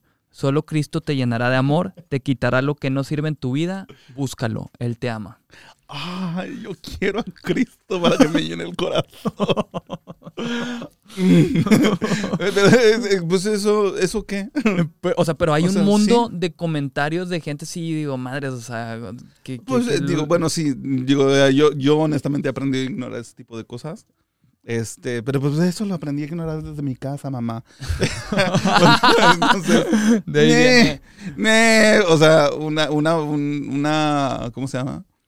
Un perfil sin foto de cara, no me, no, me va a venir a decir eso. Entonces, no sé si, por ejemplo, a Rebel le puede llegar a afectar algo así. Nah. Que lo dudo. Sí, yo Pero al final es eso, o sea, son comentarios de redes sociales y cualquiera tiene su, su tiempo para ahí gastarlo en e invertirlo en nosotras, gracias. ¿Tú no eres una persona religiosa? No, no, no. O sea, sí nací en el seno católico, pero no, no profeso nada. Ok, ok. La verdad, la verdad. Y, y, y, o sea, ¿crees en, en algo, alguien? El universo, algo así. La energía. Alguna energía, algo, algo hay. Digo, al final del día estamos vivas, estamos conscientes, estamos, estamos padeciendo todas, mundo, todas en este mundo. Este, eh, pero... Como que un Dios no. Algo, algo, por ahí. Pues ponle tú que a lo mejor un Dios, a lo mejor un algo. Ajá. Un, ese algo este, porque hay cosas que pues, evidentemente no están a nuestro alcance, a nuestra comprensión, a nuestra, a nuestra ciencia. Pues, yo, al fin, por ejemplo, tengo mi mamá súper religiosa y mi papá es físico matemático. Órale. Este, y, y cae en esto de, pues es que pues, hay cosas que ni la ciencia puede explicar, entonces, mira, miren lo que sí en lo que no, vámonos con Dios. Entonces, eh, pues, no, no, no, es algo como que, que practique, o sea, la religión católica, que es la que se profesa en casa. Este, pero también, o sea, creo que eh, después de muchos berrinches de mi parte, aprendí a que la libertad de culto es algo muy importante también. Ok. Entonces, si quieres creer en las cartas, si quieres creer en los astros, si quieres... Sí, pues es de respetar, o sea, tú crees en eso, pues adelante, o sea, ya. Sí, y yo personalmente, pues, mira, este, no sé, tengo mucho el, ay, toco madera. que pues al final del día eso, eso viene ¿qué? de una, de una onda muy así de que eh, la diosa del bosque es cosas. Sí, de que cuando tocas madera invocas a la diosa del bosque. ¿En serio? sí, no me lo sabía esa. Sí, pues, pues de, ahí, de ahí viene. Pero mm, digo, ahí vamos viendo. Oye, y luego. Ana, está descuadrada la toma esta, ¿eh? Te aviso. Lleva todo el día descuadrada. Charlie. Lleva todo el día descuadrada. Menos mal tenemos acá el apoyo y la GoPro. Director, director de cámara Switch. eh, con esto que ahorita decías que va a España, Regias del Drag. O sea, ¿cómo fue esto? O sea, ¿cómo se dieron las cosas para que sucediera? Mira, pues ya lo que te digo, siempre estoy encerrada. Estoy encerrada bien, ¿para dónde, ¿para dónde doy un paso adelante? Porque mira, y es, esto, o sea, es algo a lo que le he sacado mucho en iniciar el, paso a una competencia digital. Ok. Eh, ¿Por qué? Porque volvemos a esto, a los números, a la reacción de la gente, puede ser muy negativa, puede ser muy positiva. A estas alturas ya sabré cómo lo ha recibido la gente, pero en este punto de, mi tiempo mientras se graba esto, todavía no sé. Este, mm, sí, eh, decido hacer el formato digital, pero dije, si lo voy a hacer digital, que no sea de Okis. ¿Por qué? Porque pues, ya hay como 40 mil competencias de YouTube. Este, sí, hay, muchas. Hay muchas, hay muchas, hay muchas. Entonces dije, pues, ¿cuál va a ser mi, mi diferenciador? Pues va a ser la marca que ya la gente ya tiene. Ya ubica, ya hay un prestigio. Entonces dije, pues usamos Regis del Drag. Pero pues en España, ¿por qué no? Entonces el formato digital al que le estoy apostando es a eso. Pero ¿dónde viste la oportunidad que dijiste? Ok, en España. Eh... Pues es que empecé a tener bastantes relaciones allá en España. Ok. Y dije, pues va, eh, me, me, me, junto con la productora de Cuidado que te veo, que se llama allá. allá. Ok.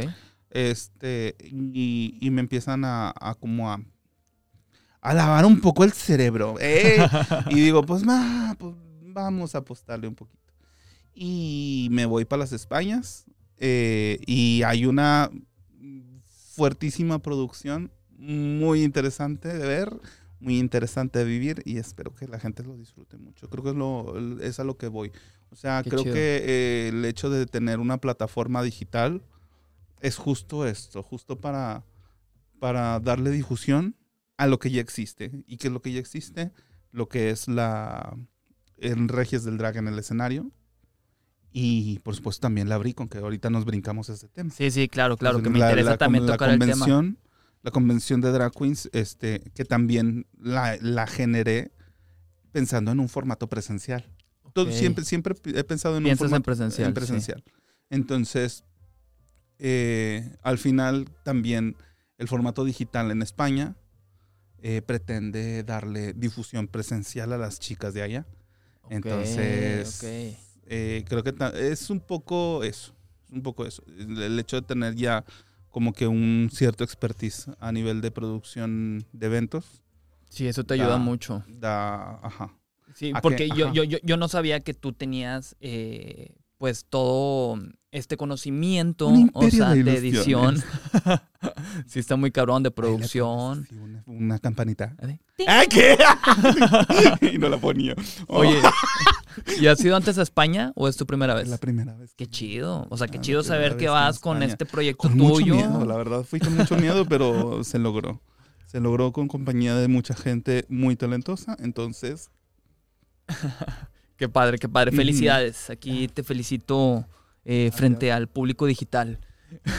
Eh, de hecho, me, me, Visiten todas las redes sociales de Regias del Drag España, arroba Regias del Drag ES.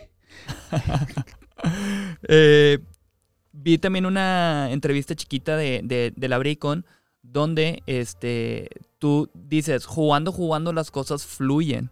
Y me llamó mucho la atención y dije, ah, qué chido, o sea, tu manera de verlo y pues qué sucede, o sea, al final, o sea, que, que, lo ves así como un juego, pero estás haciendo las cosas. Es que son cosas, son cosas de chistes y vuelvo a caer en lo mismo. Soy un realizador. sí, me queda claro. Hago que las cosas o que las ideas sucedan. Entonces, de alguna manera es, es esto, o sea, con la convención pasó desde reinas del drag, desde que viví en Ciudad de México Ok. Este, alguien dijo, porque recién, perdón, voy a eructar.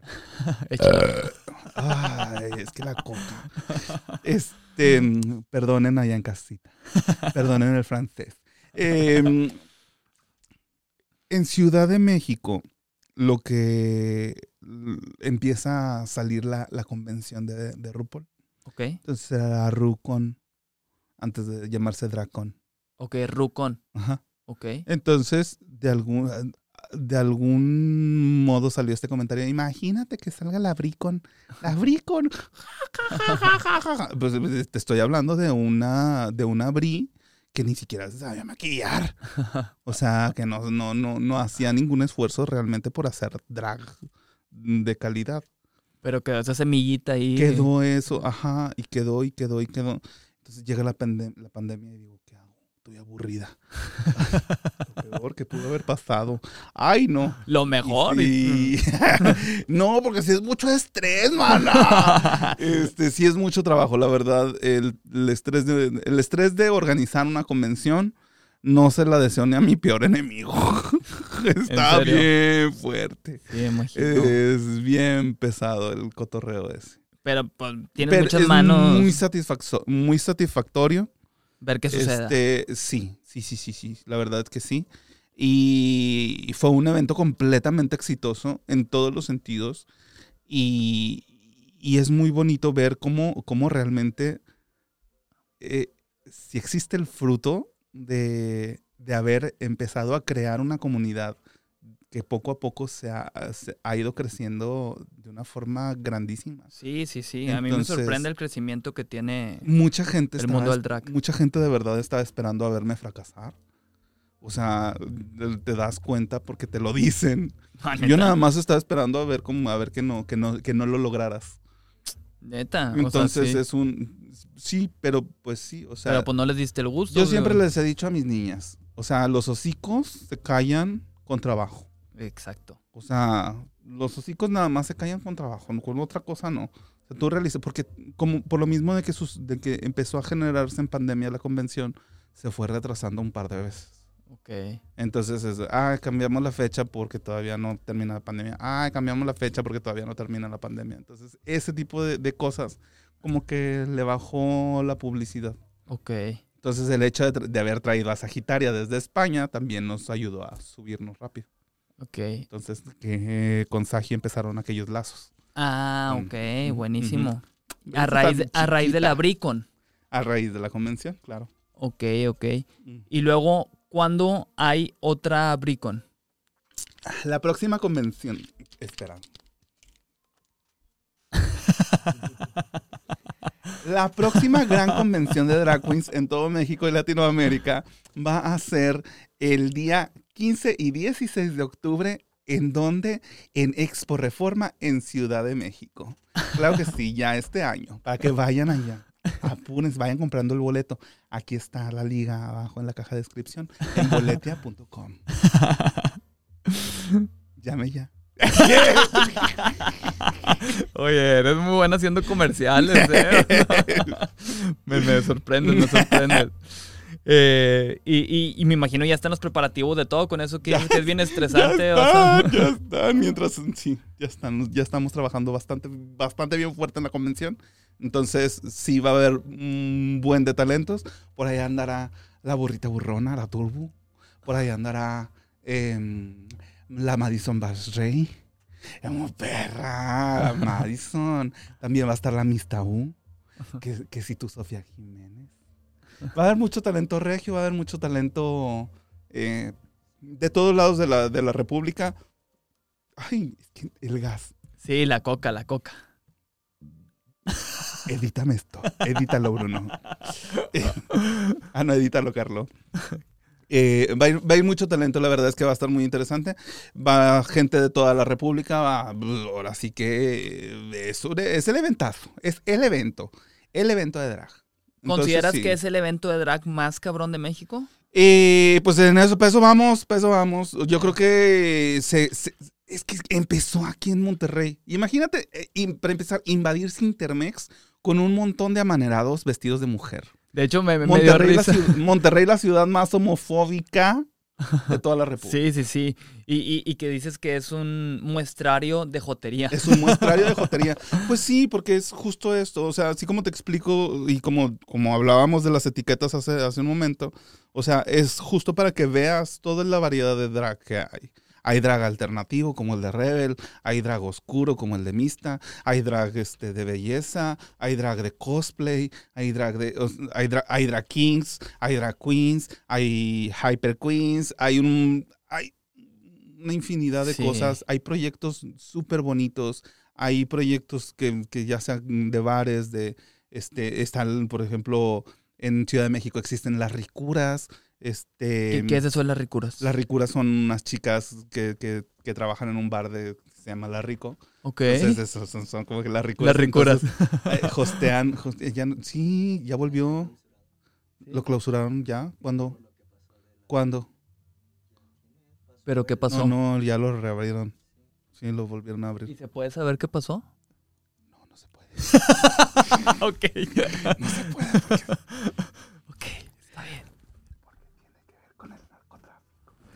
Ok, no, entonces sí está pesado. No, no, no.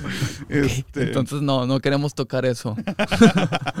Ay, qué perro, qué perro, me estoy dando cuenta que no tiene cable. Es que es lo que te digo, es que el cable, e, estos brazos están bien ah, cabrones. Sí, pero se va por aquí adentro y el brazo está bien a gusto, o sea, para que lo muevas a donde tú te sientas más cómoda. Bueno, después de hablar del narcotráfico, ¿qué pasó, perdón? Este, Oye, que qué feo se estaba poniendo en Tijuana, ¿eh? O sea, esperemos que no escale a... Oye, sí, ¿eh? Como en el 2010. México se está poniendo bien feo. A lo que voy, o sea, que, que, no vuelva porque llegué a ver en Twitter comentarios de que, de que nada más con que no se ponga como en el 2010, que ya ves que estuvo bien gacho. O sea, esperemos que no llegue a eso y que todo se solucione y todo tranquilo, porque si no, qué flojera. Fíjate que por eso me salí de, de multimedios. ¿En serio? Sí, o sea... Porque se puso muy gacho el... Es que era el, el multimedios estaba de que 2010. ¿No, ¿No llegaron a balasear también ahí? Sí. sí. ¿verdad? No, una granada. Una granada, sí me acuerdo que viene noticia, algo de eso. Sí, sí. Y a la hora que yo entraba. No manches. O sea, a la hora que yo entraba, es, o sea, yo llegué temprano ese día. Y fue un, oye, ¿y la granada? ¿Qué granada? ¿Qué pasó? Este, pero sí, estuvo, sí, digo, ahora, off, off record, ahora off record. este, sí, muy feo, todo ese pedo. La balacera de, de la, ah, también la balacera del TEC, esta también me tocó. Manejé por ahí a la hora que estaba la balacera. Pues ¿Pero cuál? ¿Donde mataron a estos chavos? Mataron a ¿En serio? Yo vivo ahí, de hecho, en Luis Elizondo. yo estaba así de que O sea, y, y, no nada más eso. O sea, sí me salí porque era Milenio Televisión, eran noticias internacionales. Entonces, por ejemplo, me tocaba editar la sangre de las fotos de los decapitados. Es de borrar la sangre para que no se vea tan feo. No manches. Entonces ya sabrás. Sí, sí, sí. Este. Pero, o sea, tú, tú. ¿Eh? Sí. No manches. Entonces les borraba la sangre. Este. Pero veías todo ahí en crudo, o sea, no manches. o sea, todos esos, esos videos de decapitados, de, de los. O sea, teníamos el conteo diario de las muertes a nivel nacional, de cuando aparecían también las cabezas en, en Sendero de Guadalajara. Ok. Este, entonces, todas las fotos de toda la República, de todo, de, de toda la ola de violencias que hubo, estuvo horrible. ¿No sientes que eso te, te llegó a ser más fría o...? Tal vez. Porque está muy grotesco ver Tal vez, o sea, fue, fue, mucho el tiempo. Entonces, de hecho, cuando yo, o sea, me, me, salgo de multimedios también, o sea, fue una de las decisiones que, que, que tuve que tomar. Fue porque dije, güey, ya, no puedo. O sea, eh, mentalmente esto no me está haciendo bien. o sea, eh, me acuerdo que eh, a mí me, yo tenía el horario de madrugada. O sea, porque entraba como a las 3 de la mañana. Ah, no, o sea, literal. Este, ajá, para, para que saliera la primera nota a las 5. Entonces, yo manejaba súper rápido en, para llegar a la... A multimedios. Entonces, uno, me tocaba ver carros volando porque estaban borrachos y o sea, en el aire en el carro y yo, ok. A partir de ahí le empecé a bajar velocidad. Okay, manches. Este, pero mientras manejaba rápido, me tocó ver el primer, ¿cómo se llama? Eh, el primer narcobloqueo. Ok. Este. Me acuerdo que pasé como por la Plaza de Toros. Ajá. Y de que veo así algo, así de que ya ves que está la una curvita De, norte a sur. Ajá. Subo y veo así de que un camión de la Bimbo en, en medio de la calle. ¿Qué pedo? ¿Qué pedo? ¿Qué pedo? ¿Qué pedo? Un camión de un lado de la Bimbo y un tráiler del otro. Y yo a la madre y agarro el carril del medio y ya le doy despacito. ¿Qué pasó? ¿Qué pasó? ¿Qué pasó? Y, em, y ya fue cuando, cuando veo las notas, es de que empieza, empieza, empezaron, empezaron los narcobloqueos. Y es un verga que está pasando. Este, y poquito a poquito empecé con esto y que todas las experiencias de la gente con, con este, sacando la, la, pistola para, para bajarte del carro, este, y ver todo, todos los cadáveres, las narcofosas. Encontrar una narcofosa con tantos muertos aquí, otra narcofosa con tantos muertos acá. entonces, ver Tamaulipas, ver Juárez, ver Guadalajara, ver Veracruz. O sea, todos los lugares estaban inundados de violencia. Era una, era una, era una cosa horrible. Entonces, ver los muertos diarios, más, más eso. O sea, experiencias como ver este eh, raptos en vivo de Siria. Ok. Este, o sea, o sea, raptos y asesinatos en vivo. No manches. O sea, el, el literal. Ajá. Entonces, eh, yo creo que de las cosas más fuertes que vi en pantalla fue eh, una fila de niños entrando a, a, su, a, tomar su clase en la escuela y de repente, ¡pum!, una bomba. o sea, y ya, va niños. O sea, es un vergas. O sea, y, y llegó el punto donde dije, estoy mal ya, estoy mal, ya no puedo ver esto. Te sensibiliza eso, o sea, es, demasiado. Yo no podría tampoco, de verdad. Sí, entonces fueron, sí fue una buena cantidad de años, no sé cuántos, pero sí estuve una buena cantidad de años ahí en, en multimedios. Y dije, no, ya no puedo con esto. O sea, ya no puedo con esto. No, pues es que no. O sea, está, está muy pesado. Oye, luego no, no, no fuiste o sea, no fue necesario que fueras a terapia, o sea, a raíz de... Tal vez sí era necesario, pero todavía estaba, estaba un poco criminalizada la terapia, ya sabes cómo es esto. ¿Has llegado a ir a terapia alguna vez en tu vida? Eh, eh, sí, sí, sí, sí, sí. Cuando salí del closet me llevaron a curarme. ¿Qué? Y... Soy miserable y la gente se ríe. Pero, eh, digo, yo, yo en lo personal, eh, yo estoy muy a favor de la terapia, más nunca me he dado el tiempo yo de, de, ir. es lindo, es lindo. Digo, no sé si es una terapia como tal, pero digo, tengo como a, a mi psicólogo a la mano todo el tiempo y es un, a ver, esto me inquieta y ya me dice, esto, esto, esto, ok. Y ya, o sea, no, sí me, me, me, dice como que resuelvo. ¿Cómo gestionarlo? ok, ok, ok. Entonces resuelvo tanto como puedo y, y, ya, o sea, solo trato de mantener la paz en todo momento. Porque pues ahora sí que metida en todo esto es... Sí. Sí, es un, es un colapso mental constante. Me imagino. Este, ¿Consideras ahorita que, que, estás estable? O sea, que sí has logrado encontrar como esa paz. Sí, la verdad es que tengo, estoy, estoy muy, muy, muy tranquila, muy feliz, muy contenta. Este, de, de todas las cosas que, que, se han logrado, de, de, pues al final yo creo que la, la, la inestabilidad eh, permanece, pero pero creo que el, controlarla es, es lo interesante y el poder este, estar en paz con ello. Mona, mona. O sea, ya, ya. Es, yo creo que es esto de conocerte a ti misma. Y ya cuando te conoces, pues no me vas a venir a decir que no he hechizo porque pues yo ya sé. Entonces. claro, claro. Besos ahí. sí, el autoconocimiento es súper clave. Eh, a ver, vamos a ponernos más filosóficos. Eh, ¿Cuál es tu mayor ilusión? La Bricon. La primer gran convención. Es una ilusión muy fuerte. Pues que mayor ilusión de qué? O sea, en la vida, o sea, que, que digo, igual y si me dices que es la Bricon, entonces... creo que, es que creo que soy este tipo de personas que no se queda con las ganas de hacer algo. Muy chido eso. Es, es como... Creo que ilusión como tal, pues es que no sé. O sea, la estás cumpliendo. Creo que la, la, cumplo constantemente, o sea, no, no hay...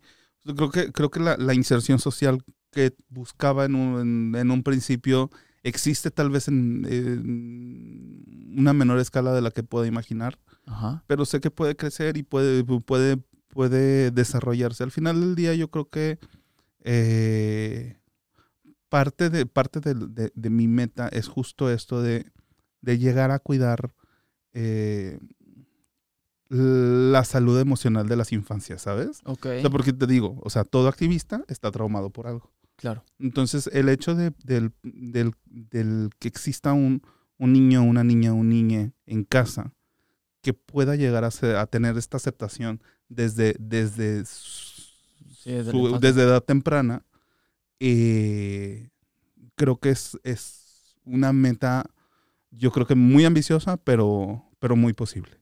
Okay. Entonces, pues no. O sea, yo creo que es, es esto, el, el tratar de evitar que muchas infancias sufran lo que una sufrió, lo que una padeció. Entonces, pues nada más eso, mamá, nada más eso. Ok, qué chido.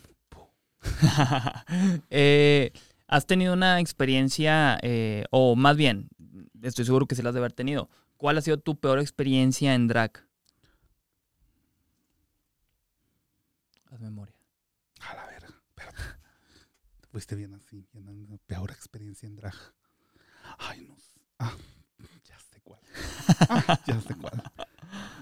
Fíjate que más que más que de drag, yo creo que es en la en producción, ¿eh? Ok. Este fue una, la Navidad del 2018. Ok, veo que lo tienes muy presente. Se hizo un evento este eh, navideño. Fue la, la, la primer posada eh, regia. Este, eh, teníamos como las horas, estaban recién recortando las horas en los bares. Ajá. A las 2 de la mañana. 2 de la mañana, sí. Entonces, eh, ese día iban a estar un montón de niñas. Había un show, un montón de shows muy bien preparados, muy bonitos. Las niñas llegaron tarde. Empezamos el show como a las 12 de la noche.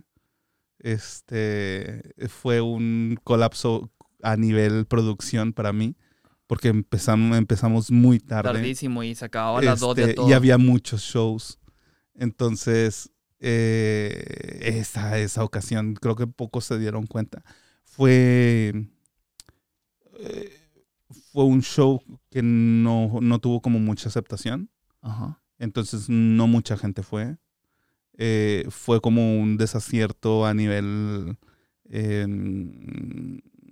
productor. Ok.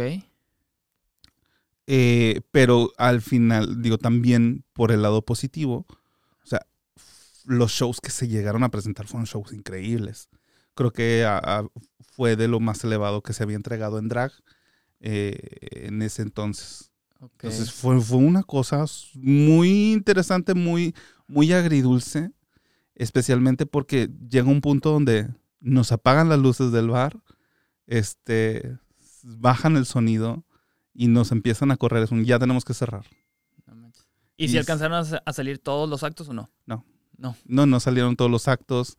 Este. Eh, el costo de producción fue súper, súper elevado. Eh, o sea, no se, fue negocio definitivamente. No fue, no fue negocio y muchas niñas, muchas, muchas reinas se molestaron porque pues llevaban su show preparado y no lo pudieron exponer. Okay. Entonces, creo que ha sido uno de los desaciertos más grandes que he tenido como productor. ¿Por qué? Porque no les había enseñado a las niñas a llegar temprano. Entonces, eh, siempre, siempre fui de, ah, bueno, esto es arte eh, y el arte es libre. Este, no había como una, una cosa de, ah, sí, lleguen temprano. Y, y, y no, por los horarios de los bares, pues no lo necesitábamos. O sea, Ajá. terminábamos cerrando a las 5 de la mañana y luego, luego, de repente fue este cambio de que ahora a las 2. Entonces se dieron el permiso de llegar tarde eh, y cerramos temprano. Eh, fue una cosa situacional muy incómoda para todas. Entonces, uy, pues ese, ese momento fue muy... Fue de, fue de estos, estos momentos de, ¿sabes qué? Los videos de, ese, de esa noche, eh, quítalos del YouTube. O sea, quitados de YouTube, Ah, descolgados ya, de ya no YouTube. existe, ¿no? No existe esa noche, no existió esa noche. Este, a pesar de que los shows que se presentaron, te digo, eran espectaculares. Este, entonces, sí, yo creo que esa noche eh, fue lo- lo- la, la- la- la- la experiencia más amarga en drag, pero a partir de ahí se tomó el aprendizaje y empecé a mandar a, a eliminación a las niñas que llegaban tarde en competencia. Entonces ya a partir de la cuarta, quinta temporada, sí, ya todas llegan temprano. Sí, pues le sirvió Sí, de sí, aprendizaje. sí. A o mí sea, principalmente como productor, es un, hay, un, hay un horario y el tiempo de la gente y de, y de todo el equipo de producción se respeta. Pues es que es algo Y no. esencial, pero sí entiendo que hay mucha gente que no lo llega a respetar, lamentablemente. Tienen Y al que principio nos valía, así. nos valía mucho. Nos Sí. valía, nos valía. Pero porque tenían la libertad del horario, Ajá, o sí, sea, no, no, no tenían Sí, como que esa empezábamos a presión. las 12, a la 1, pero con... fue- ¿Quién, es- quién era esa, esa? go- ¿Era una gobernadora? En la ayer- no sé, pero se pusieron bien... ¿Que se, cambió el horario? se pusieron bien mamonas con los horarios, sí. Pues todavía sigue. Porque Sí, todavía sigue. las Todavía 12. sigue, pero ya estamos acostumbradas. Sí, sí, sí, sí, ahí sí fue algo, un cambio drástico. Eh, ah, ¿qué te iba a preguntar? Ah, tuviste un evento en Barrio ayer, ¿verdad? Sí, no, ah, sí, sí, en barrio, sí. sí, no, sí, sí, sí, sí, sí, sí. En- tal? ayer estuvo increíble, ¿Sí? estuvo súper bonito. La verdad es que eh, creo que es como de esta intención que teníamos en Navidad de hacer algo con mucha producción. Ajá. Entonces se, se, se hace una puesta en escena con una comedia mu- musical original de Regias del Drag, dirigida por Baby Paris. Y. este, al principio, al principio sí teníamos como un poquito de miedo de, ay, a lo mejor no llenamos, a lo mejor no, pero eh, todo, todo increíble Salió chido. quedó muy bonito, dos funciones, las dos funciones estuvieron súper bien. Y pues nada. O sea, ¿fue viernes y sábado o qué? Eh, no, no, dos funciones en un Ah, el mismo día. Ah, qué chido. Sí, Ok. renta. Este es el truco. Rentas el teatro por un día y luego ya pones dos funciones. Sí, pues Se le más barato. es, es muy inteligente. Entonces, Inteligente. Sí, sí, sí. Eh, ¿Cuál es la lección más importante que has aprendido en tu vida? rentas el teatro por un día, esas dos funciones. No, yo sé que esa no es. Eh, yo creo que definitivamente el, trabajar en sinergia, el saber trabajar en, equipo, eh, va a sacar a flote cualquier idea, cualquier proyecto que tengas. Ok. Este, digo, obviamente los putazos te los vas a dar, te los vas a meter y, y vas a fracasar todo. O sea, pero pues de ahí es de donde aprende uno para salir, este, para salir adelante. Ya, buenísimo. Si no conoces el mal camino, ¿cómo vas a ser el bueno? ya, te voy a ir haciendo unas preguntas para irle dando cierre, ya que... Eh... Ay, qué fuerte, ya me quieren correr. Ay, ya, eres aburrida. No, no, no. Ha estado muy chido. ya nada más quedan 25 vivos. No es en vivo. no, no es en vivo. Eh, ¿En qué te gustaría mejorar? Eh, ya sea personal, profesional. No lo sé, no lo sé. O sea, creo que es, siempre he tratado de, buscar esta mejora constante. Entonces no hay como algo definitivo. Como hoy puede ser de que, ah, hoy quiero mejorar este, en mi maquillaje como drag queen. O hoy quiero mejorar en... Yo creo que eh, al punto de, de hoy, eh, mi objetivo está en mejorar mi comunicación con los diferentes equipos que, con los que estoy trabajando, tanto en México como en España. Porque ahora es más, ahí tengo que lidiar con más gente. Claro. Entonces, si es un, uy, necesito generar una comunicación más efectiva y creo que va dentro de, de esto. Pero pues Mira, son cosas más, más básicas, más corrientotas. Sí, no, no, pero es que ese tema de la comunicación, créeme que, o sea, e, es esencial, pero es algo con lo que... Pues es, lo que es lo que te garantiza tu flujo de trabajo. Exacto. Digo, si nosotros aquí también en la oficina siempre... Quería escuchar que me quería operar las tetas. ni modo, ni modo. Ya tengo estas dos. Soporten perras. Eh, ¿Cuál consideras que haya sido la mayor dificultad que se te ha presentado para avanzar eh, pues en este mundo de drag? Los errores de comunicación. ¿En pues serio? estamos, ahorita, ahorita que la comunicación está en, está en boga, es, mi, es mi momento de, trabajar con ella, sí. la, la, comunicación es súper importante en, todo flujo de trabajo. Entonces, eh, es tanto lo que va a mejorar como lo difícil. Lo siento. Quería escuchar. que, ¿Cuál era la pregunta? de eh, cuál fue la mayor dificultad que se te presentó para avanzar. Quería escuchar que de estas tetas me estorban, pues no. Eh, ¿Qué consejo eh, te darías, mamá Bri del presente, a mamá Bri cuando iba empezando, que consideres que hubiera sido clave y que le hubiera facilitado el camino? Usted sígala cagando, mija. Al rato vas a agarrar la experiencia. Tú sigue, así como vas, estás bien. Así como vas, mona mona. Tú, usted sígale, sígale llorando. Pues, pues sí. pues ¿qué haces? De los o errores uno cagando la prende. sí, pues es que imagínate llegar, llegar, llegar a la cima sin cagarla. Qué triste, qué, qué, insípido debe ser ese éxito. Sí, o sea, digo, qué, para... qué, insípido debe ser el éxito que, que no se trabaja. No, para que te vaya chido tienes que cagarlo un chingo. Ajá. eh, ¿Consideras que has encontrado tu propósito en la vida? Sí. no te quedó claro. no, pero pues para tenerlo sí, Yo creo que sí. O sea, lo más, yo creo que lo más difícil fue haberlo encontrado, ¿sabes? Ok. Ya. Eh, esto a lo mejor termina estando relacionada eh, a, ah, todas las preguntas, anteriores porque son, este es el cuestionario genérico, claro. ¿Cuál genérico? Me esforcé mucho en hacerlo. o sea, ¿qué consejo le darías a alguien de tu edad? ¿Alguien de mi edad? Específicamente, sí.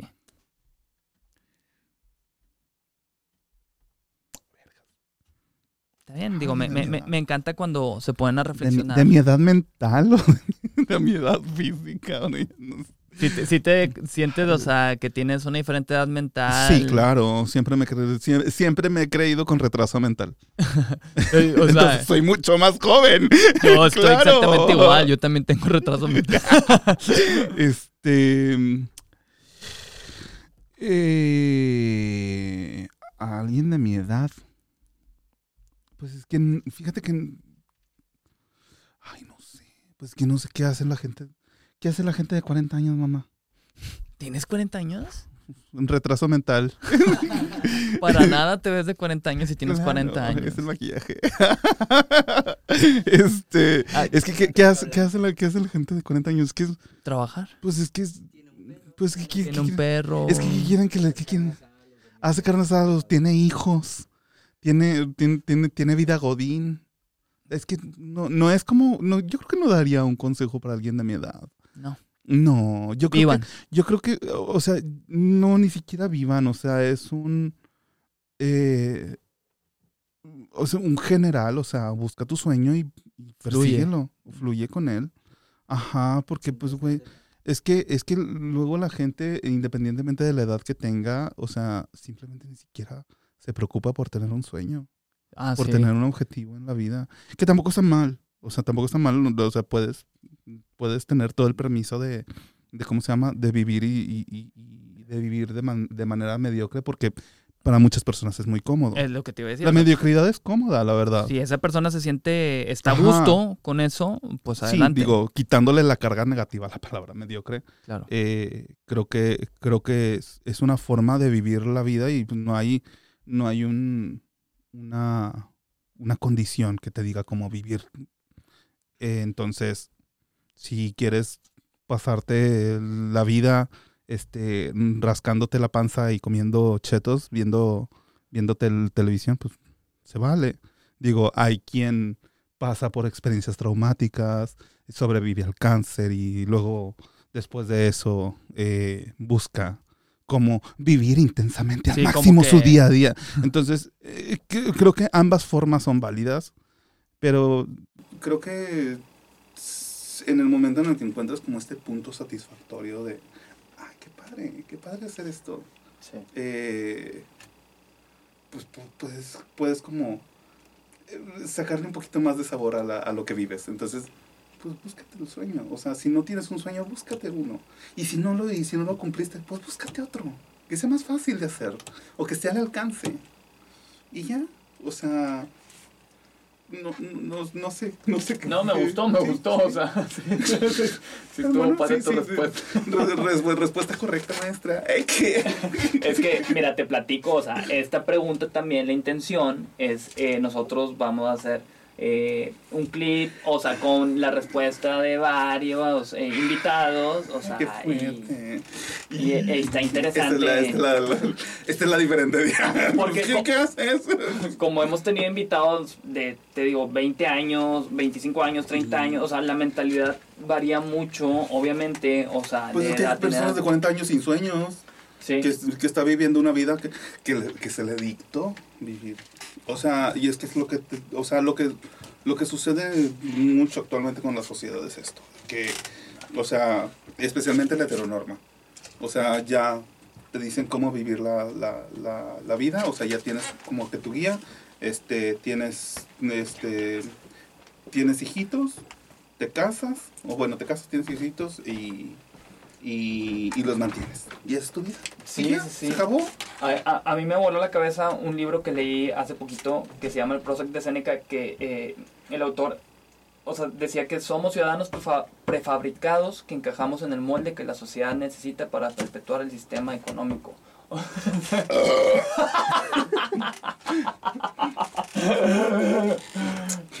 qué bueno muy interesante. Qué bueno que no se escuchó. Muy, interesante, me encanta. Sí, pues Pero sí, somos prefabricadas. Esto que dices, o sea, va de hermano completamente. Que se tiene este sesgo de que así tiene que ser la vida y punto. O sea, pero pues hay muchísimo más allá. Pues es que hay muchas cosas que vivir y de hecho, o sea, independientemente de lo que, de lo que quieras, te vas a quedar con, con muchas otras cosas que vivir. Entonces, pues vive lo que puedas, Joto. y, disfrútalo, y disfruta, o sea, encuentra... Si no, y si no lo disfrutas, también disfruta, que no lo disfrutes. o sea, pues, es, parte de, o sea, yo es lo que te digo, o sea, de que no, no, no, no puedes llegar a un éxito si no, si no fracasas y si no la sufres. Entonces, si no sabes valorar y si no sabes apreciar lo, lo bueno que, que, puede venir en tu, en tu vida, pues entonces, ¿qué chingados haces? Monstruos sin sentimientos. voy a desmonetizar esto. Ni modo. Hay que censurarlo, ¿eh? Sí, que un pixel. Soporta. Soporta panzón. Ay, eso es gordofobia. ¡Ay, qué! Bueno, perdón. Eh, ¿y, qué sigue para Mamá Bri? ¿Qué sigue? ahorita España. Sí, ¿verdad? Eh, ahorita España, ahorita convención. Este 14.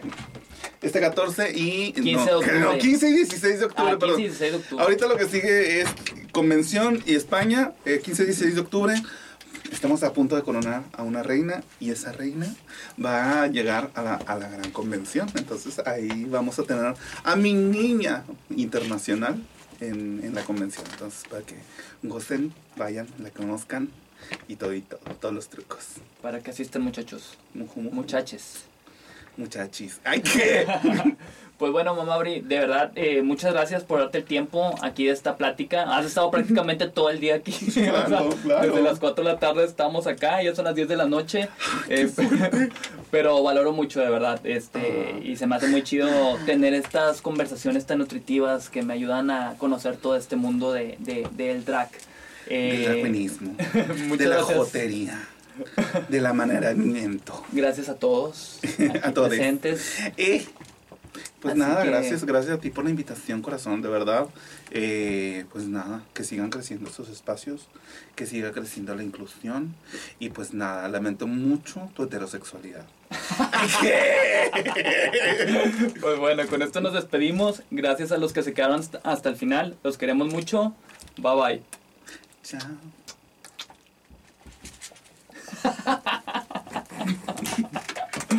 Estamos.